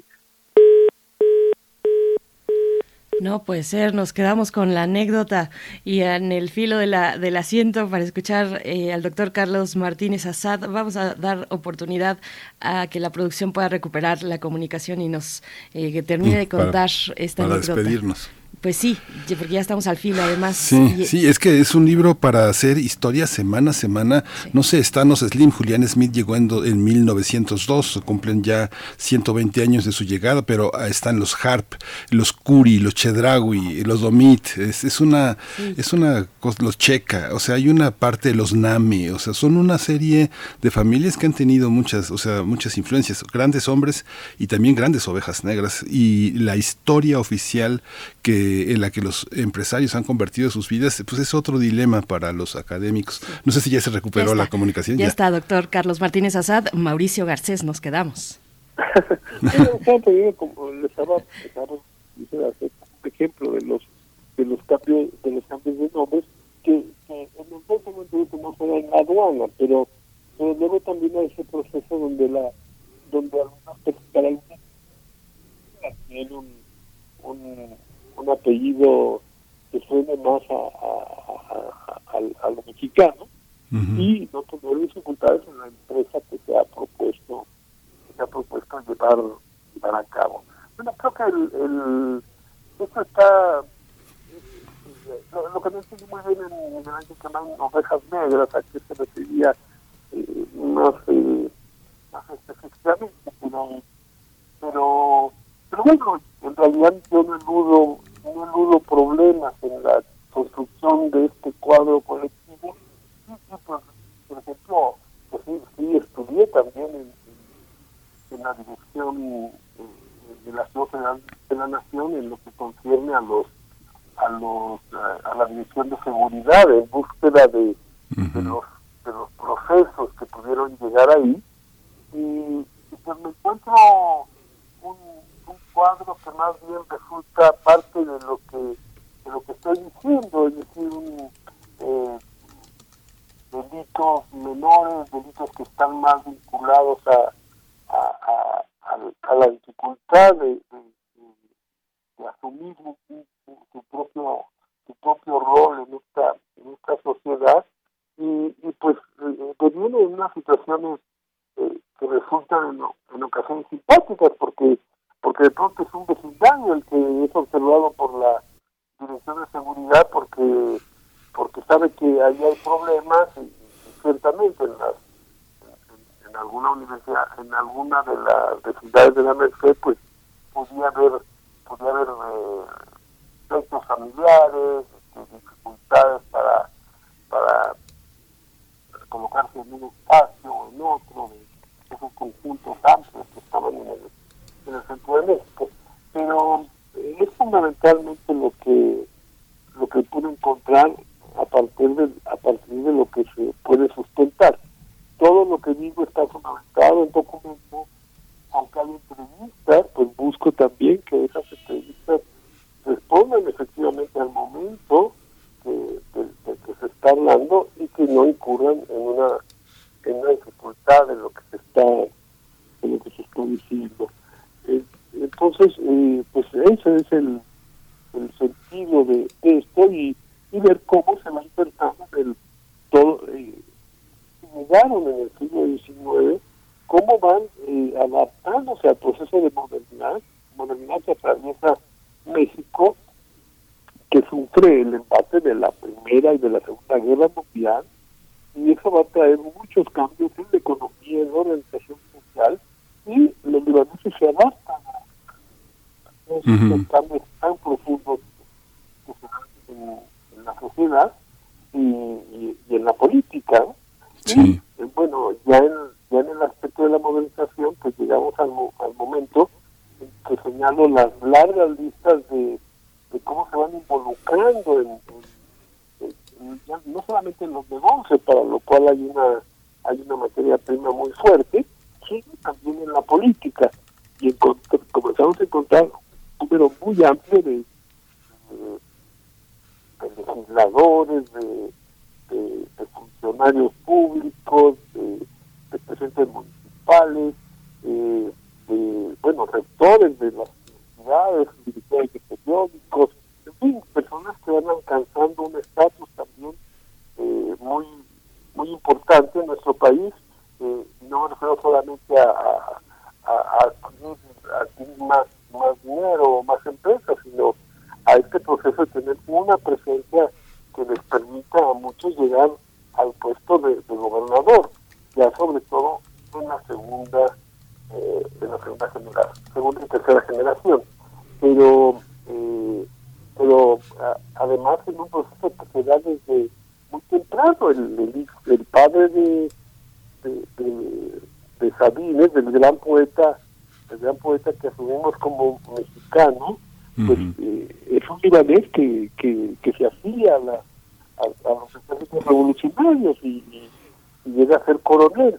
Y así como este caso, hay otros muchos que voy señalando en el, en el trabajo de cómo van adquiriendo una posición política importante a ser, a ser uno de los, eh, decimos ahora, el brazo derecho de Tomás Garrido Canaval, el, eh, que participó al lado de Carrillo Puerto, un lugar que, que, tuvo muchos muchos eh, inmigrantes también. Y, y bueno, todo esto es lo que está, a lo que se puede enfrentar un lector que se interese en entrar a este mundo, que no es solamente el, libanés, sino es una expresión fundamental eh, para conocer también la riqueza eh, y la actitud de, México respecto a la, a la conformación social, ideológica, de valores que, fueron eh, conformándole y dándole el cuerpo que tiene ahora nuestro país.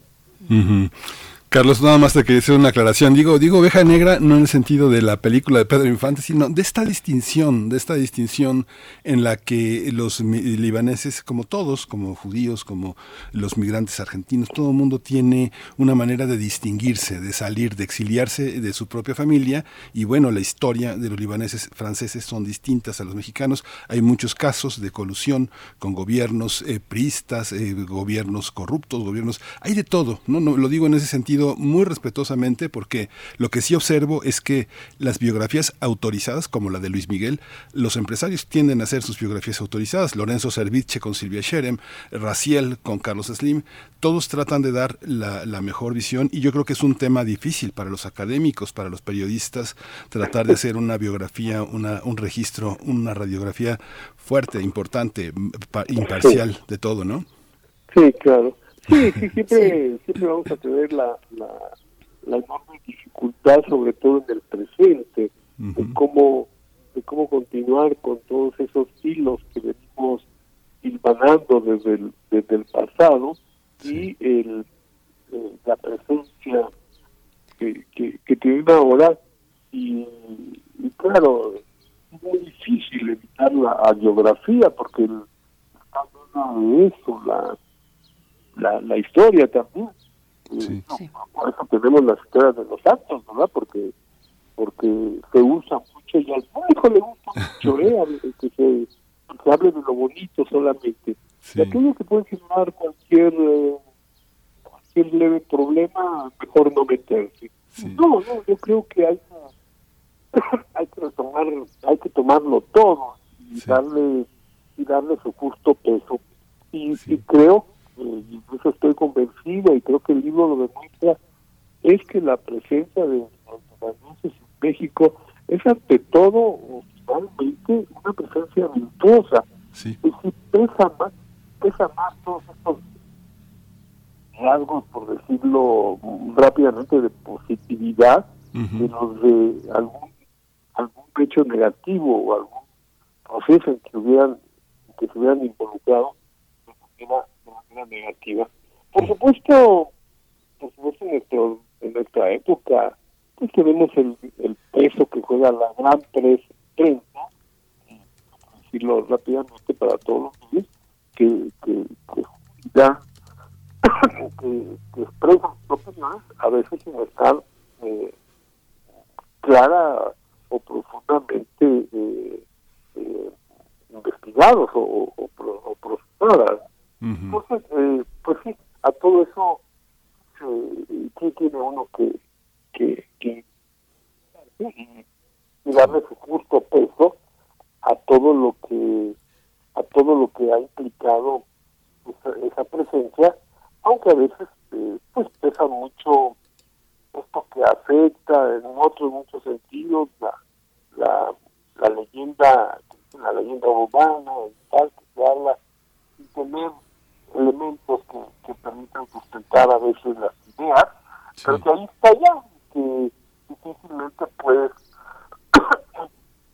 puedes erradicar, ¿no? Sí. Pues, eh, doctor Carlos Martínez Asad, siempre es un placer conversar. Está la invitación para que se puedan acercar a la presentación de esta publicación, Libaneses, Hechos e Imaginario de los Inmigrantes en México, este miércoles a las 19 horas. Es en el Salón Balbec, pero también una transmisión vía Zoom. Muchas gracias, doctor. Hasta pronto. Muchas gracias. Hasta luego. Gracias. Bien, pues eh, estamos leyendo sus comentarios muy interesantes sobre la cultura libanesa en nuestro país, el culto, el culto a San Charbel, por ejemplo, eh, la comida, el café eh, turco con azúcar, en fin, le seguimos leyendo. Vamos a ir nosotros ya directamente con la nota nacional. Primer movimiento. Hacemos comunidad con tus postales sonoras. Envíalas a primermovimientounam.gmail.com Nota Internacional.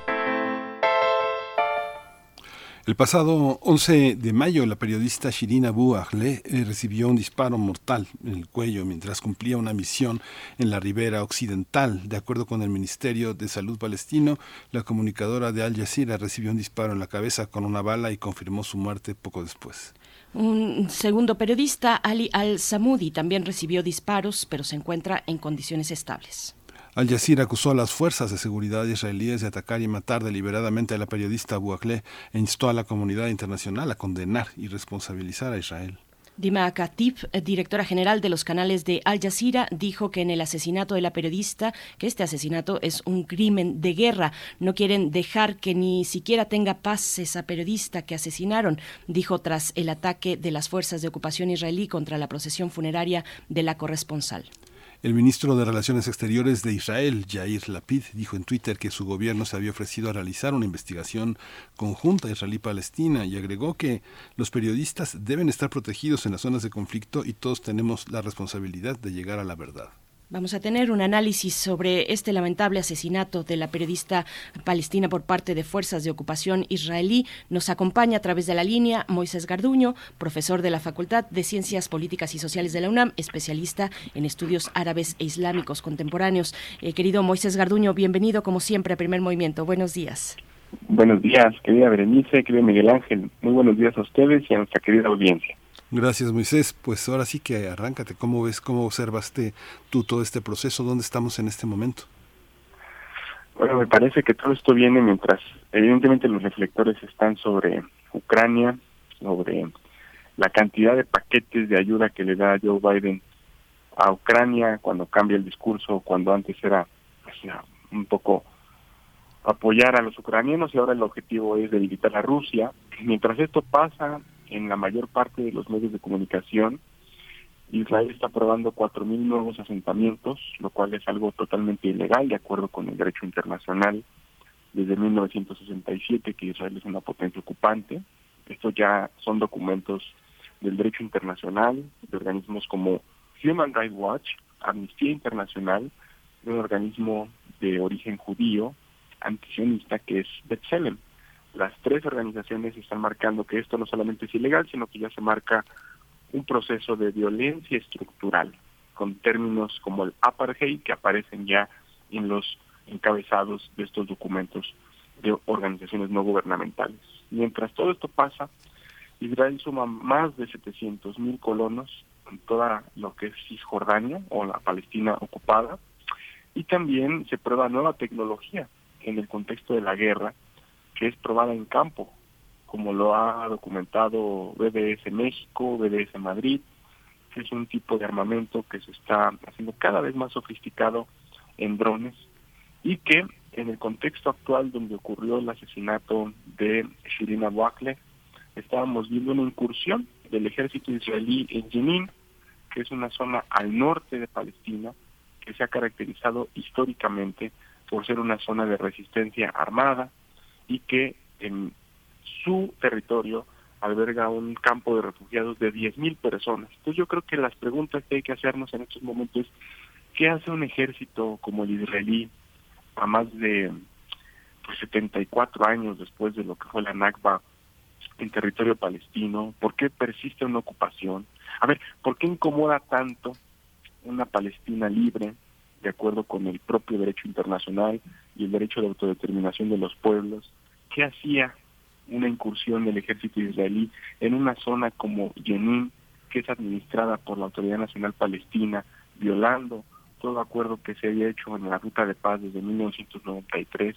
Esto yo creo que es lo que hay que hacer, una reflexión interna para entender por qué en medio de toda esta parafernalia de guerra que tenemos en Rusia Ucrania, en medio de lo que hay en el terreno, hay un asesinato deliberado, de acuerdo con las propias instancias como Betzelem y como Amnistía Internacional, de Shirina Wackler, que portaba un casco, como ya bien todo el mundo lo sabe, su chaleco que decía claramente prensa, y que a pesar de eso y de estar cubriendo como desde hace 25 años el conflicto de la ocupación israelí en Palestina, entra una bala por debajo del oído, de acuerdo con los primeros reportes de eh, la Autoridad Nacional Palestina, que está exigiendo una investigación independiente a nivel internacional, mientras Israel dice que pudo haber sido fuego cruzado. Entonces esas son las incógnitas que tenemos, pero lo que sí se puede decir, con eso termino esta primera parte, es que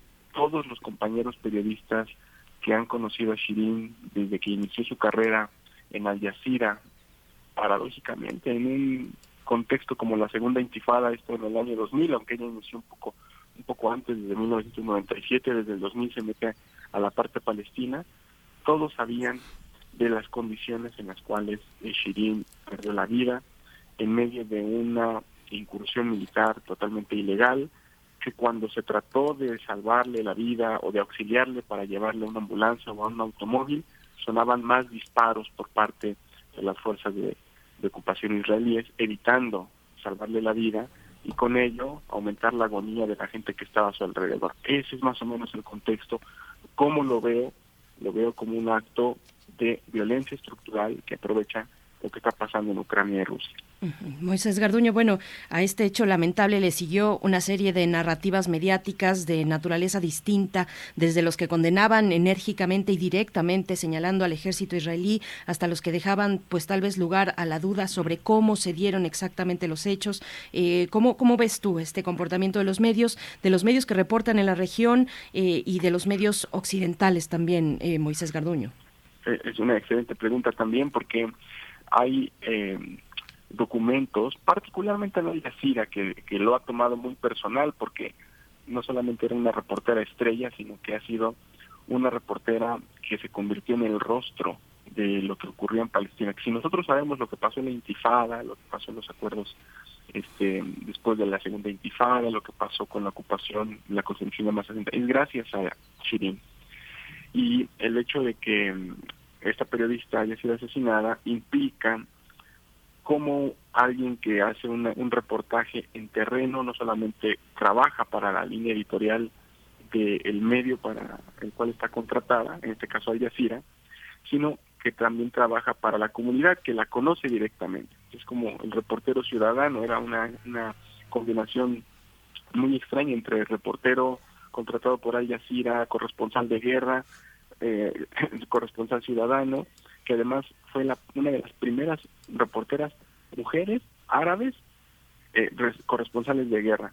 Evidentemente Al Jazeera esto lo ve como algo personal, incluye una lista de al menos 25 periodistas asesinados del año 2000 al año 2012, aunque la Autoridad Nacional Palestina va mucho más allá y dice que no son 25, sino que han sido 45 desde el año 2000 los que se han asesinado. Y hay muchos nombres, ¿no? En Al Jazeera está repleta de fotografías de estos periodistas que van desde Aziz Youssef Tange, por ejemplo, Mohamed Musa Weisha, entre muchos otros, lamentablemente acaecidos, ¿no? Mientras, por otro lado, los medios occidentales, particularmente eh, la, prensa estadounidense, ha sido muy cautelosa en el uso del vocabulario, ¿no? Utiliza muchos pasivos, ¿no? Fue este, alcanzada por una bala, ¿no? Es como una, una, forma muy simple y también de deslinde de responsabilidades que muchas eh, plataformas en Estados Unidos están utilizando, ¿no? Murió, ¿no? Este, es como uh, Shirina Wacker, deportada de Yacía, murió en medio de un fuego cruzado. Entonces son dos, dos narrativas que se están cruzando pero evidentemente lo que pasó en el funeral, en, cuando las fuerzas de ocupación israelí atacan el funeral, supuestamente porque están evitando que entren musulmanes a ese periodo.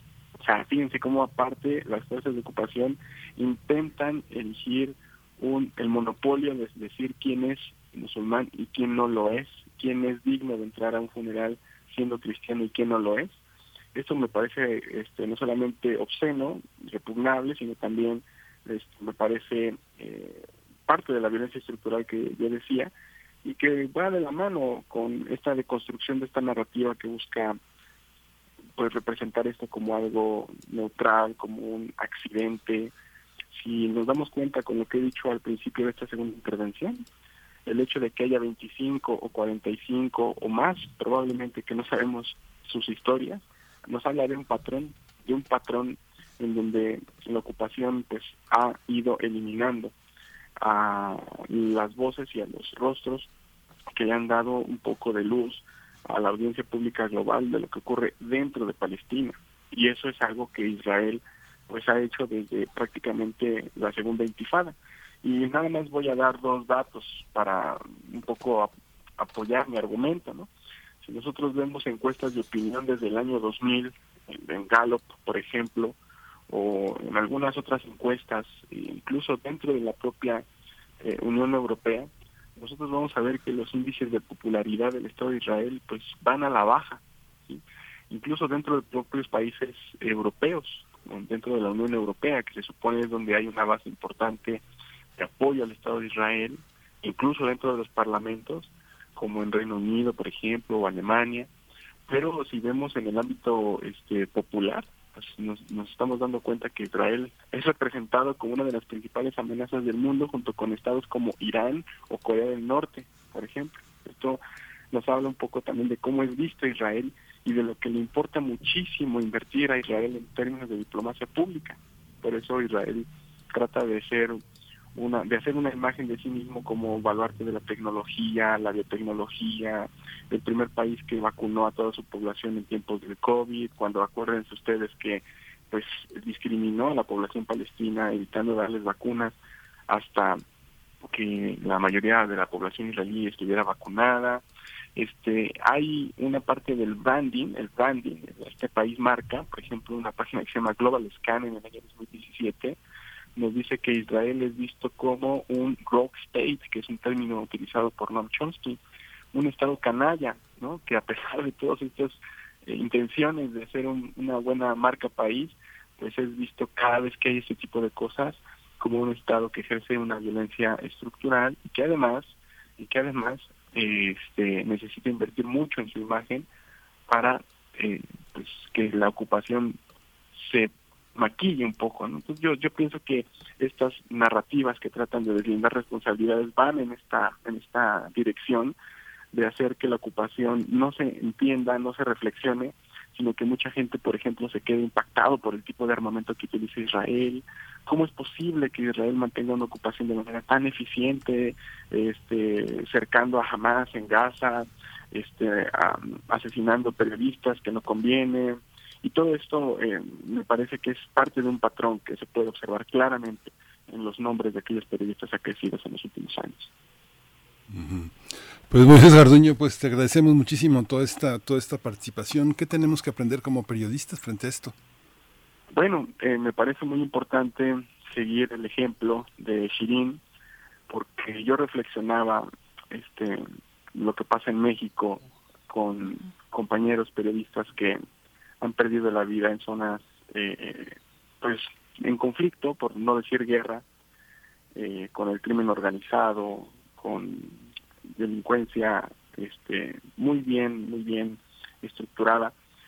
Eh, ¿Qué hubiera pasado si hay una periodista, piensen en el nombre que ustedes quieran, una periodista muy famosa en México que todos conocemos por el nombre de Pila, que tratamos como si fuera de nuestra familia, que cuando la ves en televisión la reconoces inmediatamente. ¿Qué pasaría si un rostro de ese tipo fuera asesinado por eh, de manera flagrante por eh, un delincuente, por un cártel de narcotráfico? ¿no? ¿Qué pasaría en la sociedad mexicana?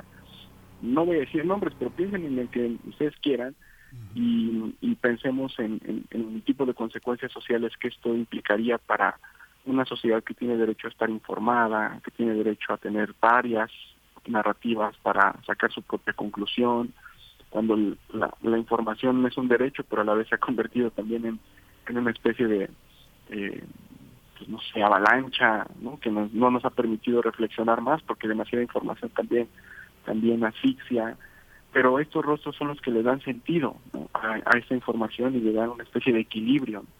Entonces, eh, evidentemente yo pienso que hay que seguir el ejemplo de ese tipo de rostros que tratan de buscar la verdad, que tratan de, hacernos pensar sobre los hechos, de hacernos reflexionar sobre nuestra posicionalidad.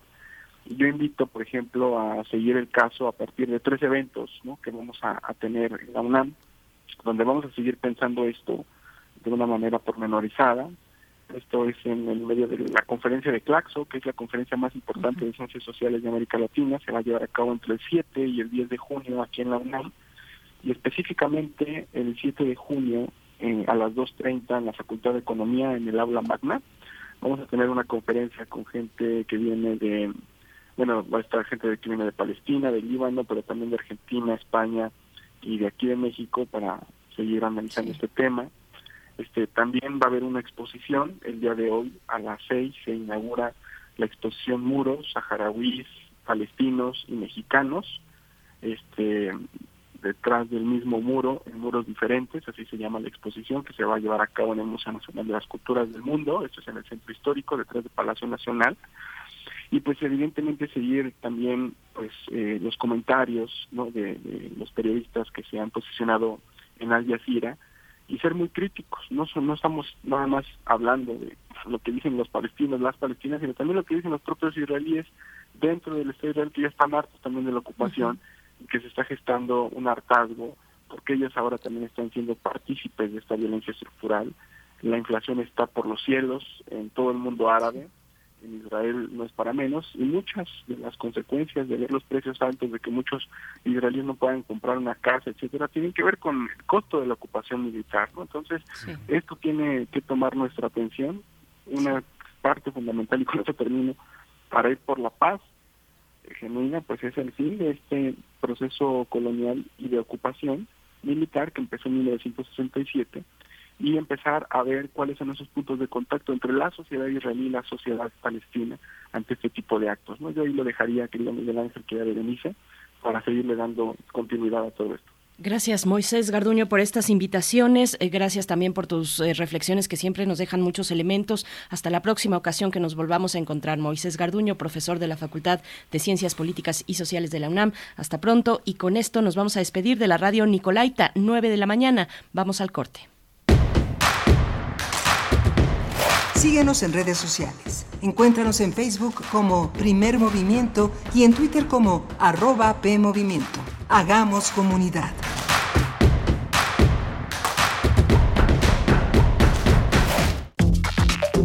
Alrededor de un tema siempre habrá muchas cosas que decir. Quizá haya tantos puntos de vista como personas en el mundo. Únete a la revista de la universidad donde convergen las ideas Jueves a las 16 horas, después del corte informativo. Disentir para comprender. Radio UNAM, Experiencia Sonora.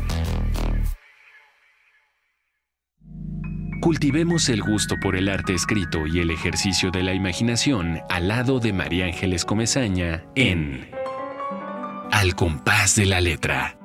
Rutas literarias para viajar entre textos, poemas y cartas todos los jueves a las 18 horas por el 96.1 de FM.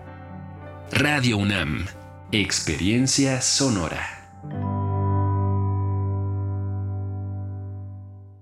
Habla Alejandro Moreno, presidente nacional del PRI. México se encuentra desde hace cuatro años en la circunstancia más difícil de su vida.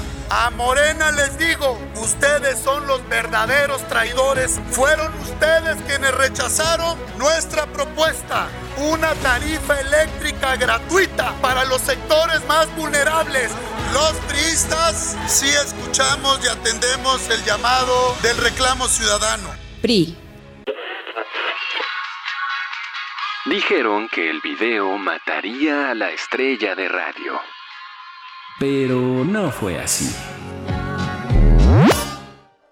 Tenemos casi 23.000 audios disponibles en nuestro podcast.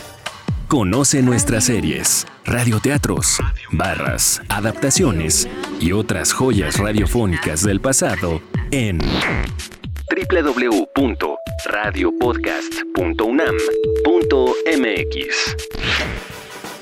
Disfruta a toda hora Radio UNAM. Experiencia sonora.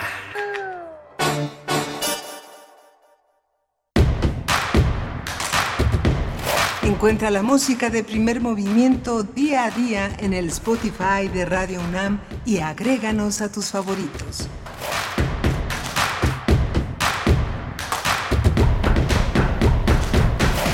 Buenos días, estamos de regreso en primer movimiento. Muy buenos días, bienvenidos, bienvenidas a esta tercera hora de transmisión, hoy que es miércoles, mitad de semana, 18 de mayo de 2022. Les saludamos desde las frecuencias universitarias en el 96.1 y el 860 de la amplitud, modulada también de manera digital en www.radio.unam.mx y en todas las plataformas que reproducen nuestra señal de radio. Bienvenidos, bienvenidas a esta tercera hora. Saludo también a, mi, a mis compañeros, a todo el equipo, Rodrigo Aguilar, que se encuentra en la producción ejecutiva allá en cabina en Adolfo Prieto, 133, Colonia del Valle.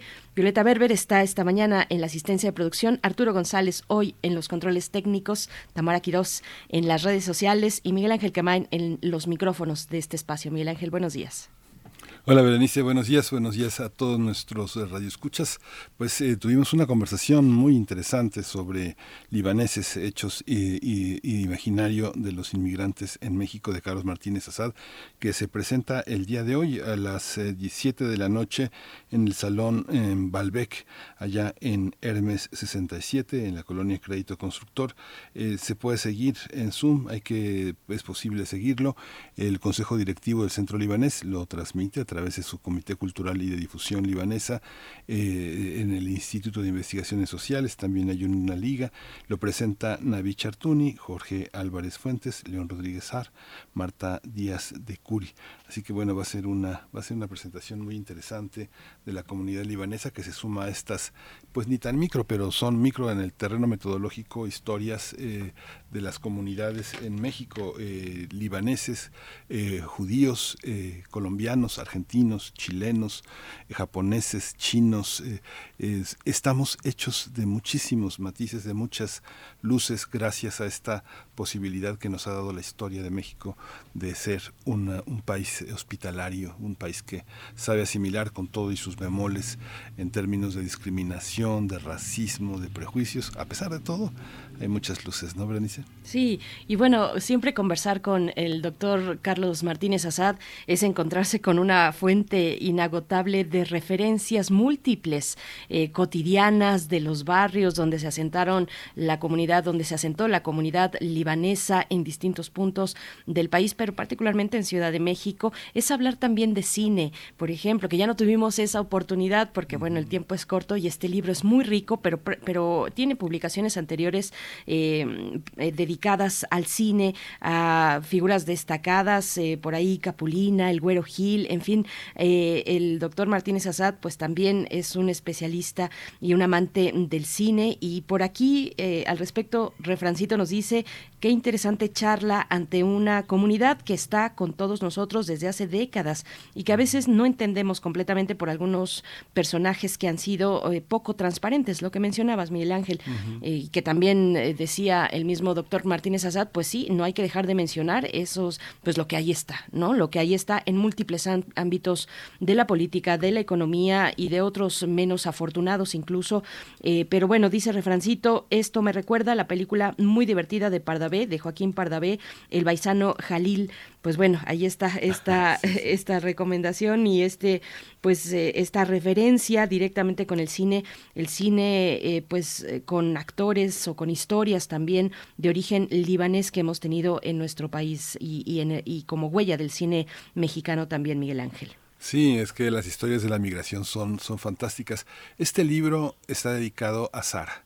Y por supuesto, la única Sara, la gran Sara que existe en la vida de Carlos Martínez Azad, que es la gran eh, Sara Sefcovic, escritora, eh, cronista, eh, investigadora, académica, una feminista en toda la línea desde principios de los años 80, dedicada a desentrañar. Y justamente en esa migración, ella, ella escribió la novela política de Luis Espota, una investigación sobre las sagas políticas en las novelas de Luis Espota, y hay un personaje en Casi el Paraíso, un hombre que llega a México y en y ilusiona a todos con sus espejos de fantasía, que es Hugo Conti, que es una, es un, también es un recorrido muy interesante sobre los migrantes en México, como la región más transparente de Carlos Fuentes, este, eh, también Martín Luis Guzmán, es toda una, toda una genealogía que viene de Plutarco Elías Calles, que era libanés y que fue prácticamente en cuyo gobierno se le dio la nacionalidad libanesa, la carta de identidad del pasaporte a los libaneses que dejaron de llamarse otomanos turcos, este, sirios, ¿no?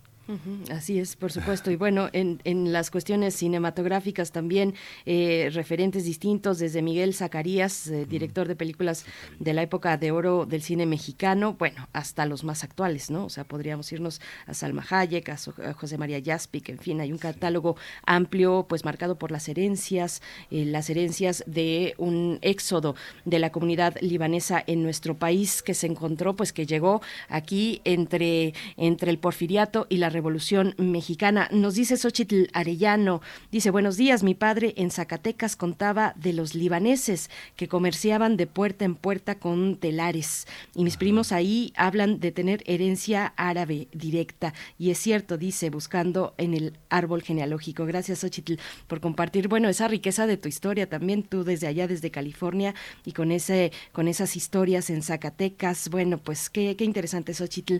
Y nosotros, Miguel Ángel, tendremos la poesía ya en unos momentos contigo, en tu voz y, selección también.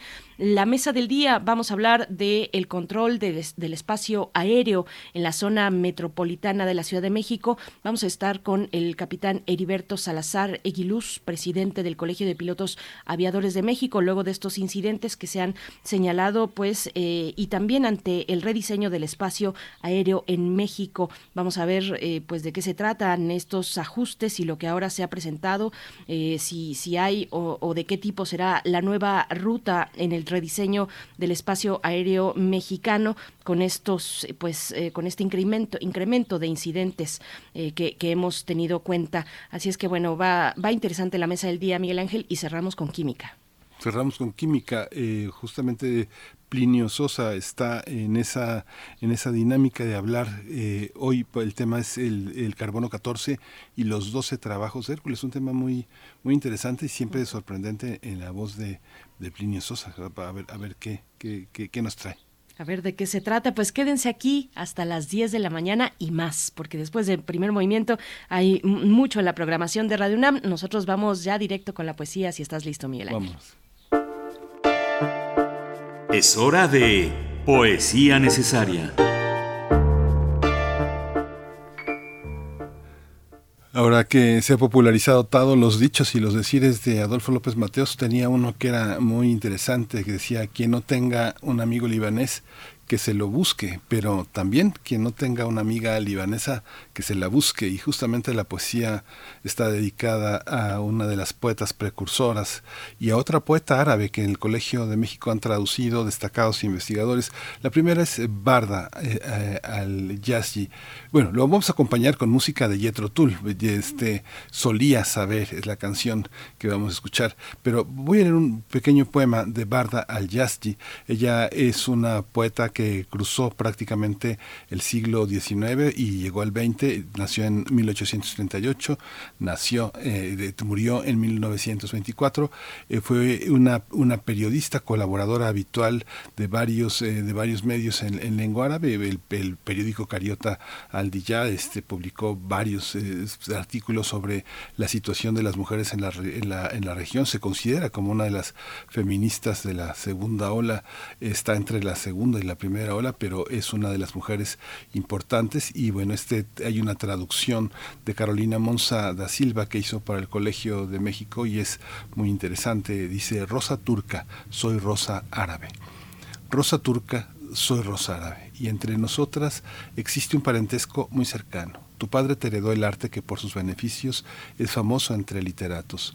Entre las mujeres de la época fuiste sublime e incluso alcanzaste los más altos rangos en el prestigio. Como perlas, tus palabras revelan una impecable conducta moral que deja atónita a la gente. Con las palabras desencadenaste pasión en el corazón del amado que quedó atento para escuchar cada vez más. Tus noticias provocan asombro en mis oídos. Tú, noble e inalcanzable, detrás del misterio. Enalteces el arte cuando se asoma, la dulzura de tu carácter y la serenidad de tu criterio. Tus palabras bordan el delicado papel con una refinada caligrafía y se manifiestan como un collar de perlas luminosas. Y otro poema breve, este poema breve es de Sadilla Mufaré, eh, es una historia que se nos debe del feminismo, el feminismo en las filas del mundo libanés, no solo en México, sino en el orbe en general. Las mujeres libanesas han sido importantes con todo y la fuerte carga que el feminismo árabe tiene eh, sobre sus espaldas, sobre ese gran desafío. En este caso es eh, ella es de Kuwait, Yara. Sadilla Mufaré escribió, es crítica literaria, es periodista. Muchas mujeres eh, son periodistas, que es el espacio de refugio también y de militancia para este territorio. Se llama Cansancio y dice, regresa la poesía al final de la noche y entra a su casa cansada. Amamanta a sus hijos aún despiertos los alimenta uno a uno, con los pechos secos. Llora, reza la última cena, se acuesta. Whenever I get to feel this way, I to find new words to say. I think about the bad old days we used to know. Nights of winter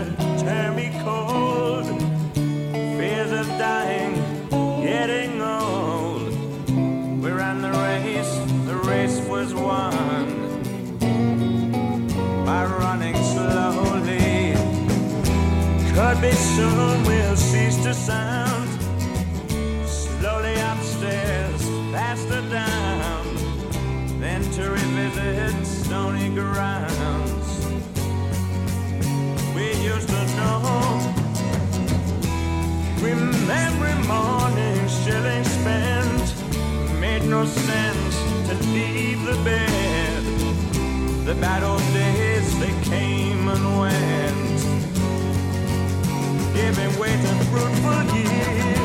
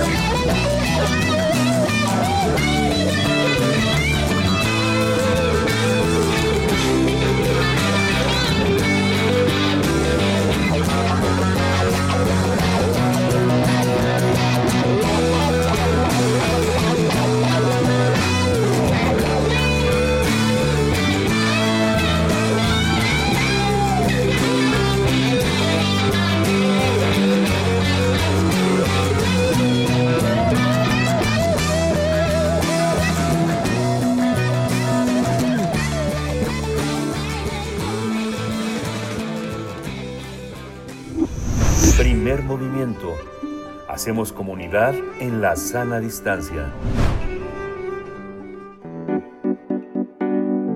La mesa del día. En las últimas semanas han sido reportados algunos incidentes de aeronaves que buscan aterrizar en el, en el Aeropuerto Internacional de la Ciudad de México y que se han visto obligadas a esperas no planificadas y desvíos por demoras excesivas. A través de redes sociales se han viralizado escenas de aeronaves que de último momento deben abortar su intención de arribar al aeropuerto ante el riesgo de una colisión con otras aeronaves que se encuentran esperando las pistas para despegar.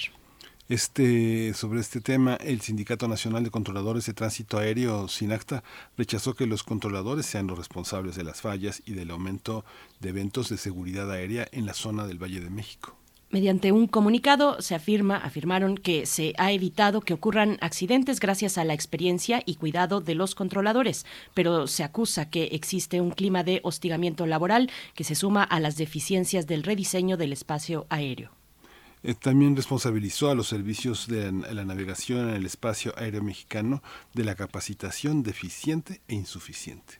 Por su parte, el presidente Andrés Manuel López Obrador dijo que los presuntos problemas de, rediseño del espacio aéreo denunciados por expertos tras los incidentes en el Aeropuerto Internacional de la Ciudad de México son un invento de sus adversarios y de la prensa conservadora. Vamos a conversar sobre este control, su rediseño en el espacio aéreo y los recientes incidentes, incidentes en el Aeropuerto Internacional de la Ciudad de México. Está con nosotros el capitán Heriberto Salazar Eguiluz. Él es presidente del Colegio de Pilotos Aviadores de México. Le doy la bienvenida. Heriberto Salazar, bienvenido. Muchas gracias por estar aquí en Primer Movimiento. Gracias. Buenos días, Berenice. Muy buen día. Gracias, capitán Heriberto Salazar Aguiluz. Pues bueno, ¿en qué punto fijar el inicio de esta problemática? ¿De qué se trata? ¿Cuál era también la eh, pues importancia, la necesidad de rediseñar el espacio aéreo en México?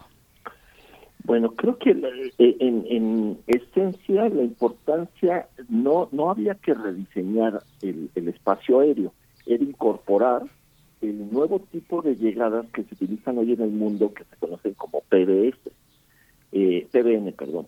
Eh, esto era necesario puesto que la navegación convencional como se utilizaba o se utiliza todavía en muchos lados se basaba en señales de tierra y la nueva navegación se basa con la información que dan los satélites. Esa era en esencia lo que había que hacer.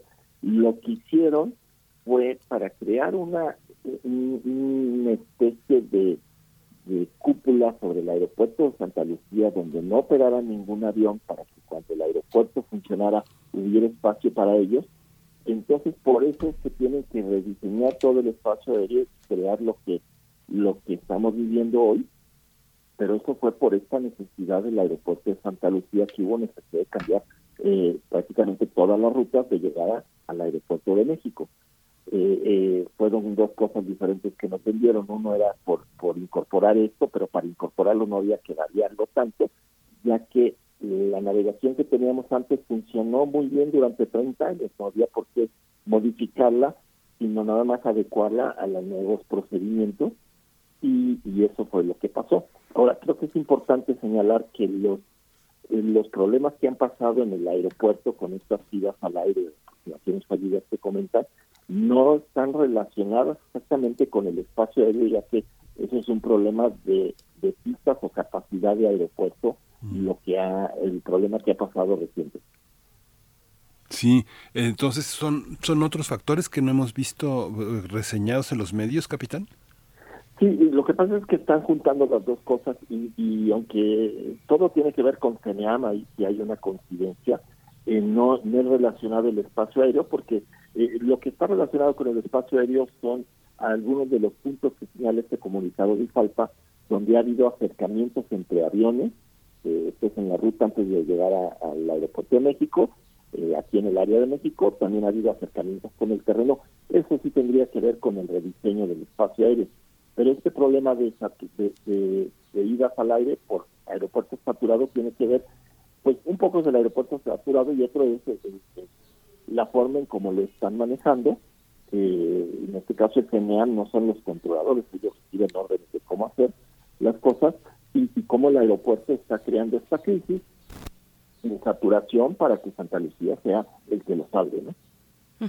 Capitán, entonces, bueno, usted dice los incidentes que, que, hemos contado aquí, los que se han reportado, no tienen que ver con el rediseño del espacio aéreo. ¿Cuáles sí serían entonces eh, los orígenes eh, pues, de estos incidentes? Como, les comento, ha habido muchos reportes. Creo que por ahí eh, el sindicato de controladores tiene un número de 30 eventos de acercamientos entre aviones estos sí es, eh, son riesgosos. Afortunadamente los aviones tienen unas computadoras que se comunican y alertan cuando alguien comete un error y se están acercando de más. Eh, son eventos TICAS, así se conoce, y esto, esto sí es algo directamente relacionado con el espacio aéreo. Otra cosa relacionada con el espacio aéreo son las demoras que está habiendo a la llegada al aeropuerto de México, donde también en teoría pues todo esto se iba a minimizar, puesto que las rutas iban a ser más cortas, y el tiempo de vuelo iba a ser menor. Y lo que estamos viendo es que nada de eso es verdad, porque las rutas son más largas, los aviones en, ocasiones los vuelos eh, gastan el combustible eh, que tenían para, para llegar al aeropuerto de México y tienen que volar a un aeropuerto alterno, ya que ya no es seguro continuar al aeropuerto de México. Eso sí es culpa directa del rediseño del espacio.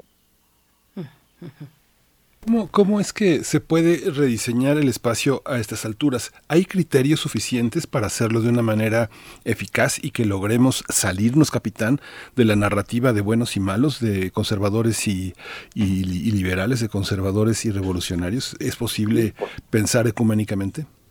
Sí, por supuesto, porque esto es una cuestión totalmente técnica. Digo, todos esos comentarios que, eh, que ha hecho el presidente los considero muy fuera de lugar, puesto que esto desde un principio de la decisión de, construir ese aeropuerto, eh, mencionamos de la cantidad de estudios previos que se necesitaban para hacer un aeropuerto y además que normalmente primero se hacen los estudios y luego se define dónde se puede poner ese aeropuerto y así todo funcionó exactamente al revés. Hoy estamos viendo esas consecuencias de tener que, que ver cómo se puede adecuar un espacio aéreo y en, y en qué cantidad de operaciones para que pueda funcionar el aeropuerto, ambos aeropuertos, el aeropuerto de Felipe Ángeles y el aeropuerto de la Ciudad de México en conjunto. Estos estudios normalmente se hacen antes y de ahí si, si, si realmente le hubieran hecho caso a todos estos estudios no se hubiera construido el aeropuerto Felipe Ángeles porque su operación va a ser limitada en comparación con la opción que se tenía en aquel entonces. Capitán, cuando hablamos del rediseño del espacio aéreo, hablamos de este sistema que nos comenta, el sistema PBN, eh, y si es así, bueno, que nos eh, pueda explicar, por favor, en qué consiste este sistema PBN, eh, cuál es pues la necesidad del uso de satélites, esta cuestión del tema de las altitudes distintas, que nos pueda precisar un poco al respecto, capitán, por favor. Sí, con gusto. a ver, primero un poquito la diferencia. En la navegación tradicional había unos transmisores en tierra que mandaban una señal que los aviones recibían, interpretaban y en base a eso podíamos volar con, con esta referencia. Con el PBN se integra la navegación satelital y se puede, la gran, la gran, gran ventaja de esto es que se puede crear un punto geográfico en cualquier lado que se necesite, puesto que no se necesita de una, de colocar una señal en tierra, sino que con los satélites se define dónde está e, ese punto. Y por esto que es más exacto los satélites que esa señal de tierra, que aunque la señal de tierra es muy exacta en el cuando uno la sobrevuela, pero como se va alejando empieza a perder eh, un poco de, de ser tan precisa. El satélite es muy, muy preciso. Al ser muy preciso, entonces se permite que uno se acerque más a la orografía, en este caso a las montañas o, o a tierra, en tierra de todas maneras la misma distancia de mil pies de separación con los edificios hasta la parte final, porque se tiene que aterrizar, y, con esos puntos geográficos se puede ir diseñando la ruta por donde más convenga para llegar a, ese punto de, de inicio de la aproximación para la pista que uno va a aterrizar.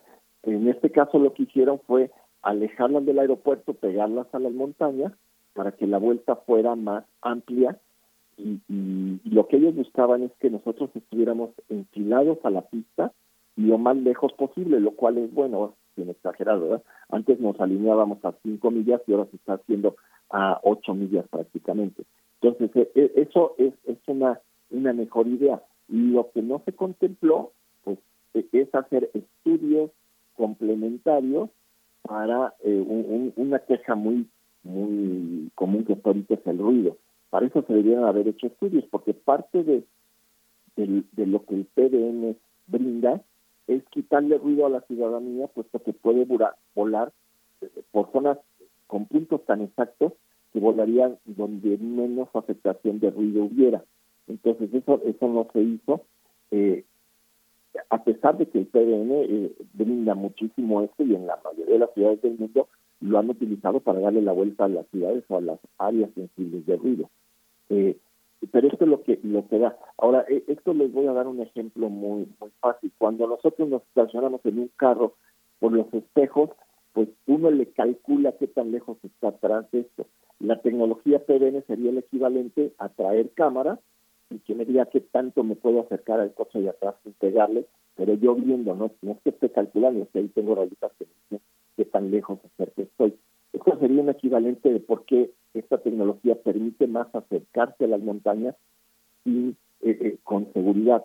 Ahora, ¿qué pasó y, qué se les dijo? Que en el Valle de México lo que estaba pasando es que con, con la cantidad de mal tiempo que se junta en el sur de la ciudad y había una necesidad de una pequeña desviación del avión, esto no podía ser porque estaba volando en un carril tan estrecho que no permite desviaciones ni por parte del piloto ni por parte del controlador, que se han dado desviaciones por parte de los controladores por la necesidad de que se le están juntando los tráficos y necesita desviar a un a uno de ellos. Y esto ha ocasionado que se acerquen ocasiones a las montañas y se activen las alarmas de los aviones. En esta historia, no sé, la aviación mexicana eh, prácticamente casi, casi surge con la revolución, es 1910 la, la fecha de, eh, de, la creación de la aviación. Hoy tenemos más de 50 aeropuertos internacionales. ¿Cómo ha sido la historia de esta, de esta construcción? ¿Ha sido una historia homogénea bajo el mismo manto? ¿Cómo se han establecido las leyes que le dan eh, vigencia, coordinación y viabilidad a los aeropuertos que tenemos en la Ciudad de México. Hay muchos que no, no se tiene mucha información porque son prácticamente aeropuertos pequeños civiles para la aviación particular, pero los grandes, los grandes capitán, ¿cómo, cuál es, es esa ¿Cuál es la problemática hoy frente a todo lo que estamos viviendo con este aeropuerto Felipe Ángeles tan presente en los medios? Tenemos 50 de primer orden que están que no están en los medios, pero que son parte de una problemática local muy precisa. ¿Cómo lo observa usted? ¿Qué ejemplos nos puede poner de funcionamientos interesantes o problemáticos? Bueno, afortunadamente, cuando empieza la aviación en, todo el mundo, hace más de 100 años, empieza a crecer como le da a entender en cada país. Pero en 1944 se firma el convenio de Chicago y se crea la Organización Internacional de Aviación Civil, y esta es la sección de la ONU que se encarga de regular la aviación en todo el mundo. Todos los países contratantes, que México es uno de ellos, está obligado a cumplir con los 19 anexos que, que la OASI tiene para, para la aviación. En el caso de los aeropuertos, es el anexo 14 y ese es el que guía cómo se debe construir un aeropuerto en todo el mundo. ¿Y esto por qué es así? Porque eh, los fabricantes de aviones cuando hacen algo tienen que cumplir con la normatividad y la normatividad todo se va adaptando a cómo va creciendo la aviación en el mundo. Ahora, yo siento que, que en su momento Aeropuertos y Servicios Auxiliares hizo un muy buen trabajo en la parte de ingeniería de, diseñar un aeropuerto conforme a estos anexos y a estas regulaciones de OASI. Entonces, físicamente los aeropuertos de México, la mayoría, o yo diría que todos prácticamente, estos internacionales están bien construidos en cuanto a dimensiones físicas. Donde en ocasiones pasan problemas es en el mantenimiento de pintura de pistas, calles de rodaje, señalización, eh, en, en, esto es otro anexo, en, la parte de control de tránsito aéreo, sí estamos muy atrasados con el mundo, puesto que hay unos dispositivos de comunicación mucho más modernos que tiene Centroamérica y que México no tiene, ¿no? Eh, eh, pero esto sería OASI la que regula la aviación en el mundo. Y regresando al punto específico de los aeropuertos, eh, los aeropuertos están bien construidos en cuanto a dimensiones. Tendríamos problemas en algunos lados con, con cosas que han crecido alrededor de un aeropuerto, como sería un tiradero de basura, que eso atrae fauna y, puede ocasionar un problema, eh, que, se regula con OASI, pero en, todos los países tienen problemas de regular algo que, va a la aviación contra la necesidad de una ciudad o de, un, de, una, de una ciudad. Eh, entonces, no sé si con esto contesto tu pregunta. Sí, y, capitán, eh, bueno, también volviendo a la importancia de eh, la comunicación piloto-controlador. Ahí la cuestión de qué lugar, pues, qué, relevancia tiene esta mancuerna para evitar qué tipo de, de, incidentes. También se ha mencionado que por parte de los controladores, pues, ha faltado una mejor capacitación. Se ha hablado de los manuales de capacitación de los controladores de tráfico aéreo. ¿Cómo está esta mancuerna y qué decir de esa, de esa situación que se ha, que se ha enunciado, la falta de capacitación adecuada? Si nosotros sentimos que, que sí falta una, una capacitación adecuada por varias razones. Uno, con el crecimiento de, del, espacio aéreo y de cómo lo reagruparon aquí en la Ciudad de México y a la entrada de la, de la administración que acaba de renunciar en el, en el se dio un despido muy importante del personal antiguo capacitado y pone gente nueva a controlar con poca experiencia y, poca capacitación, ha habido muchos problemas que se dan por no utilizar la fraseología estándar correctamente.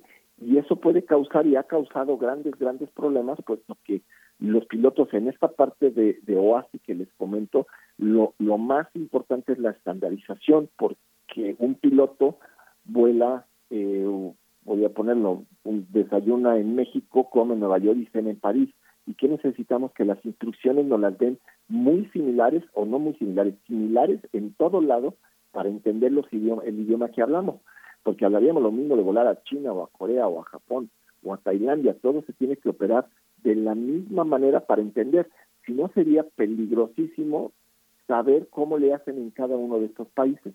¿Y qué ha pasado aquí en México? Que no se aplica del 100% esta fraseología y ha causado confusión de que aviones se bajen de la altitud de seguridad por no haber estado dada la instrucción conforme a lo que dicen los anexos de OASI. Eh, ahora, vuelvo a esta parte, los controladores jamás quieren tener un problema en sus manos y hacen lo que lo que les enseñan a hacer, pero si están mal mal entrenados o no completamente bien pasan estos problemas. Ahora, eh, en la parte de los pilotos también todos cometemos errores como humanos, pero lo importante que hay que ver aquí es la parte del sistema. ¿Qué les dice en este caso CNEAM cómo deben de hacer las cosas, qué nos dicen las empresas, cómo nos adiestran para, para no tener estos problemas. Y, y ahí es la parte más, más importante, esta parte sistemática. Y algo muy importante que hace poco salieron algunos videos ahí de, de del audio en la torre de control porque se quedan pegados los micrófonos y realmente traen un relajo y una fiesta ahí. Y eso se llama disciplina operacional que debe de venir de parte de la empresa, está revisando que se, se mantiene esa disciplina y auditándola. Aquí también yo me un poquito a la, a la AFAC que no ha auditado este tipo de cosas y es parte por lo que estamos en categoría 2, ¿verdad? No, no es casualidad, pero eso se debe de auditar. En el caso de las circulaciones nos auditan que estemos cumpliendo con los procedimientos, en este caso de, de, la, de poner atención, tenemos un procedimiento que se llama cabina estéril, que abajo de 10.000 pies sobre el terreno no, podemos, no debemos de hablar de nada más que lo relativo a la seguridad del vuelo. Y esto es para enfocarnos nada más en, esa fase que es la más, eh, donde se ocurren más accidentes en el mundo. Ahora, en el caso de los controladores, ellos todo el tiempo están en esta fase donde más, más accidentes ocurren, porque es, en la parte de, del descenso y la aproximación a México, eh, aunque también, por supuesto, en ruta es muy importante que se guarde una disciplina. Pero este tipo de, situaciones han evidenciado la falta de, de sistema que CENEAM debe de tener para poder mantener un, cielo y un espacio seguro para los aviones. Ahora, capitán, hay una, hay una serie de aeropuertos, ahora que usted mencionaba, se iba a los años 40, hay una serie de aeropuertos también eh, muy viejos, Monterrey, Tampico, Veracruz, eh, creo que también el aeropuerto de Ixtepec, o sea, muchos de esos aeropuertos que usted comenta, este acuerdo de 1942, 44, perdón, en 1942, Estados Unidos promovió toda una serie de aeropuertos eh, estratégicamente colocados, Tapachula, Cozumel, este, Mérida, para tener eh, para la participación de México en la Segunda Guerra Mundial, ¿nosotros seguimos atados a esas eh, estratégicas de los vuelos o ya solamente es una cuestión comercial sujeta también a normas. Por ejemplo, estaba yo viendo el manual sobre reglamentación del transporte aéreo internacional que se publica en el diario oficial de la Federación, eh, toda una serie de reglamentos que tienen que pasar por ahí. ¿Cómo está esa regulación entre lo público y lo civil, entre lo, en, lo, comercial? A, ver, ver, bien entre lo comercial y lo militar. Y lo comercial y lo militar. Sí, bueno, hay que aclarar muy bien que la parte militar, eh, eh esta parte de la OASI es aviación civil únicamente. Entonces se regula únicamente y, y, y, el enfoque de OASI está hacia los aeropuertos internacionales. ¿Qué hacen los países que utilizan esta normatividad para construir todos sus aeropuertos? Ahora, la parte de, aviación militar, esa realmente no se mete en la OASI y cada país determina sus necesidades eh, sin que nos tengamos que meter en nada. Eso es seguridad nacional y ellos saben lo que hacen. Eh, ¿Qué pasa también normalmente? Que utilizan la misma reglamentación en lo más que pueden, pues porque no tienen por qué cumplir al 100%, pero en, lo que les beneficia los estudios de, la OASI y los deben de estar tomando en cuenta. Ahora, estos aeropuertos, como dice Cozumel, Mérida, que fueron construidos por Estados Unidos para la Segunda Guerra Mundial, son aeropuertos que en su momento se construyeron con, con una holgura de dimensiones amplísimas todavía hoy cumplen perfectamente y van a cumplir toda la vida. Porque eh, en, en OASI eh, Estados Unidos tiene una gran influencia porque es uno de los países que más hace estudio y más invierte en estudios.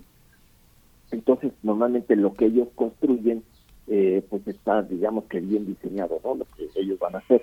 Y, y, esta parte entonces sí habría que separarla. En el caso de un aeropuerto mixto como Felipe Ángeles, bueno, la pista que está destinada a, a la cuestión militar, eh, de hecho es igual que las otras pistas en cuanto a dimensiones, puede variar un poco la longitud.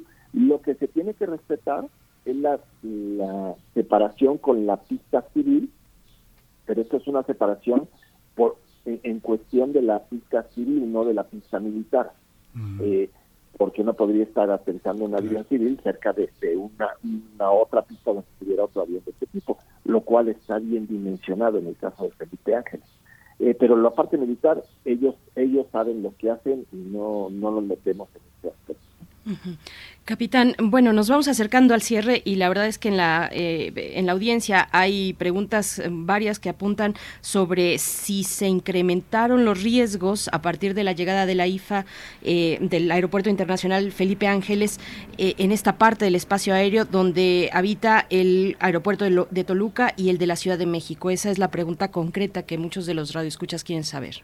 Sí, y la respuesta es que sí se incrementaron los eventos, vamos a ponerle así los eventos. Hablar de riesgo y peligro sería una plática mucho más extensa, pero sí, eh, eh, la cantidad de eventos que ha habido de, de este acercamientos con aviones se ha incrementado eh, hoy por ahí 300%. Eh, el, el, acercamiento con terrenos, ha habido muchos que antes era rarísimo que hubiera un acercamiento al terreno y ahora ha habido varios acercamientos al terreno y muchos que se han evitado porque el piloto está muy atento que el vector va hacia algún lado y no lo aceptan o ellos mismos haciendo desde, antes, eh, voy a decir, desobedeciendo una, una instrucción del CPA porque la instrucción es, es peligrosa. Entonces, sí, la respuesta es que sí se han incrementado los, los riesgos eh, o los eventos con este nuevo diseño del, espacio aéreo. Pues capitán, le agradecemos muchísimo esta esta conversación. Si, si, finalmente se amplía a todo el orbe, a todo el orbe, las, los aeropuertos son parte central. Ya hablaremos en algún otro momento de las distancias que hay entre los aeropuertos. Mucha gente reporta que hay que hacer una verdadera excursión al Felipe Ángeles, pero hay muchos aeropuertos que son muy lejanos de las ciudades. Toda esta logística vale muchísimo la pena entenderla, ¿no? Es, un, es, parte de lo que de lo que somos. Le agradecemos mucho que se haya dado el tiempo para estar con nosotros, capitán Heriberto Salazar Aguiluz, presidente del Colegio de Pilotos Aviadores de México. ¿Cómo nos acercamos al colegio, a su información, a sus eh, a sus publicaciones? a lo que hacen, a su reflexión? ¿Dónde están, dónde están ubicados? Bueno, eh, estamos ubicados en la avenida eh, Paloma 110, eh, es por ahí, por enfrente Polanco, al lado de los militares. Pero todo lo que necesiten en nuestra página de internet, que es colegiodepilotos.org, todo junto, Colegio de Pilotos, ahí tienen información, ahí subimos todas nuestras publicaciones, revistas, nuestros links para los, eh, los medios, eh, y por ahí pueden encontrarnos. Muchas gracias. Capitán, perdón, una última cuestión antes de, despedirlo. ¿Qué se espera de esta nueva administración de CENEAM? Y también, bueno, se ha anunciado la instalación de una mesa permanente con distintos eh, eh, pues entidades importantes, el Sindicato de Controladores, el Sindicato de Pilotos Aviadores de México, la SEAM misma o el SEAM, que es el Servicio a la Navegación en el Espacio Aéreo Mexicano y otras entidades también internacionales. ¿Qué se espera de esta mesa y de la nueva administración? Bueno, quiero, quiero mencionar aquí la muy buena actitud del secretario de Comunicaciones, el arquitecto Jiménez Pons, que se abrió para esto. El, el encargado de CNEAM también está con muy buena actitud y estas mesas ya se están llevando a cabo eh, para buscar solucionar a corto plazo, poner algunos remedios que puedan mitigar un poco estos riesgos que están pasando. Y algo que estamos pidiendo es que pueda haber una auditoría externa para que no haya problemas políticos ni de nada de estas cosas que utilizan para decir qué es lo que eh, eh, qué es lo que se qué es lo que faltó en esta en el desarrollo qué faltó de investigar y qué sería lo más correcto hacer. Eso es lo que estamos buscando y está habiendo muy buena interacción. La OASI ya se acercó también para para trabajar en esto y está con muy buena disposición de poner hasta recursos económicos si es necesario para investigar esto y, lo que esperamos es que sea una, una apertura y realmente que se haga desde un punto de vista técnico, que nos olvidemos de lo político aquí, puesto que lo político va a causar un accidente eventualmente. Pues le agradecemos, capitán Heriberto Salazar Eguiluz, presidente del Colegio de Pilotos Aviadores de México. Gracias por esta mañana. A tus órdenes, Berenice. Muchas gracias. Hasta luego, Miguel. Hasta luego, capitán. Bueno, vamos a, vamos a escuchar The Trillis Gone, una, una pieza de 1951. Cumplió ya este 70 años, pero pero este B.B. King la popularizó en su en su álbum completamente bien en 1970 El Rey, El Rey de Trillis Gone. Vamos a ir.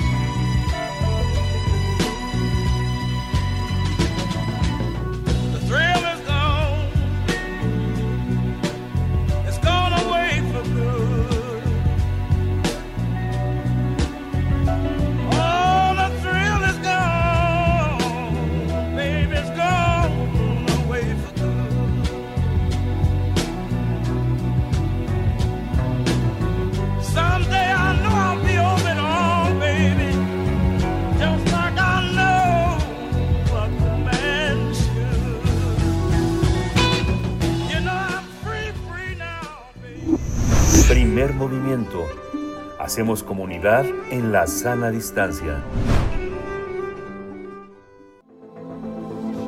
El crisol de la química.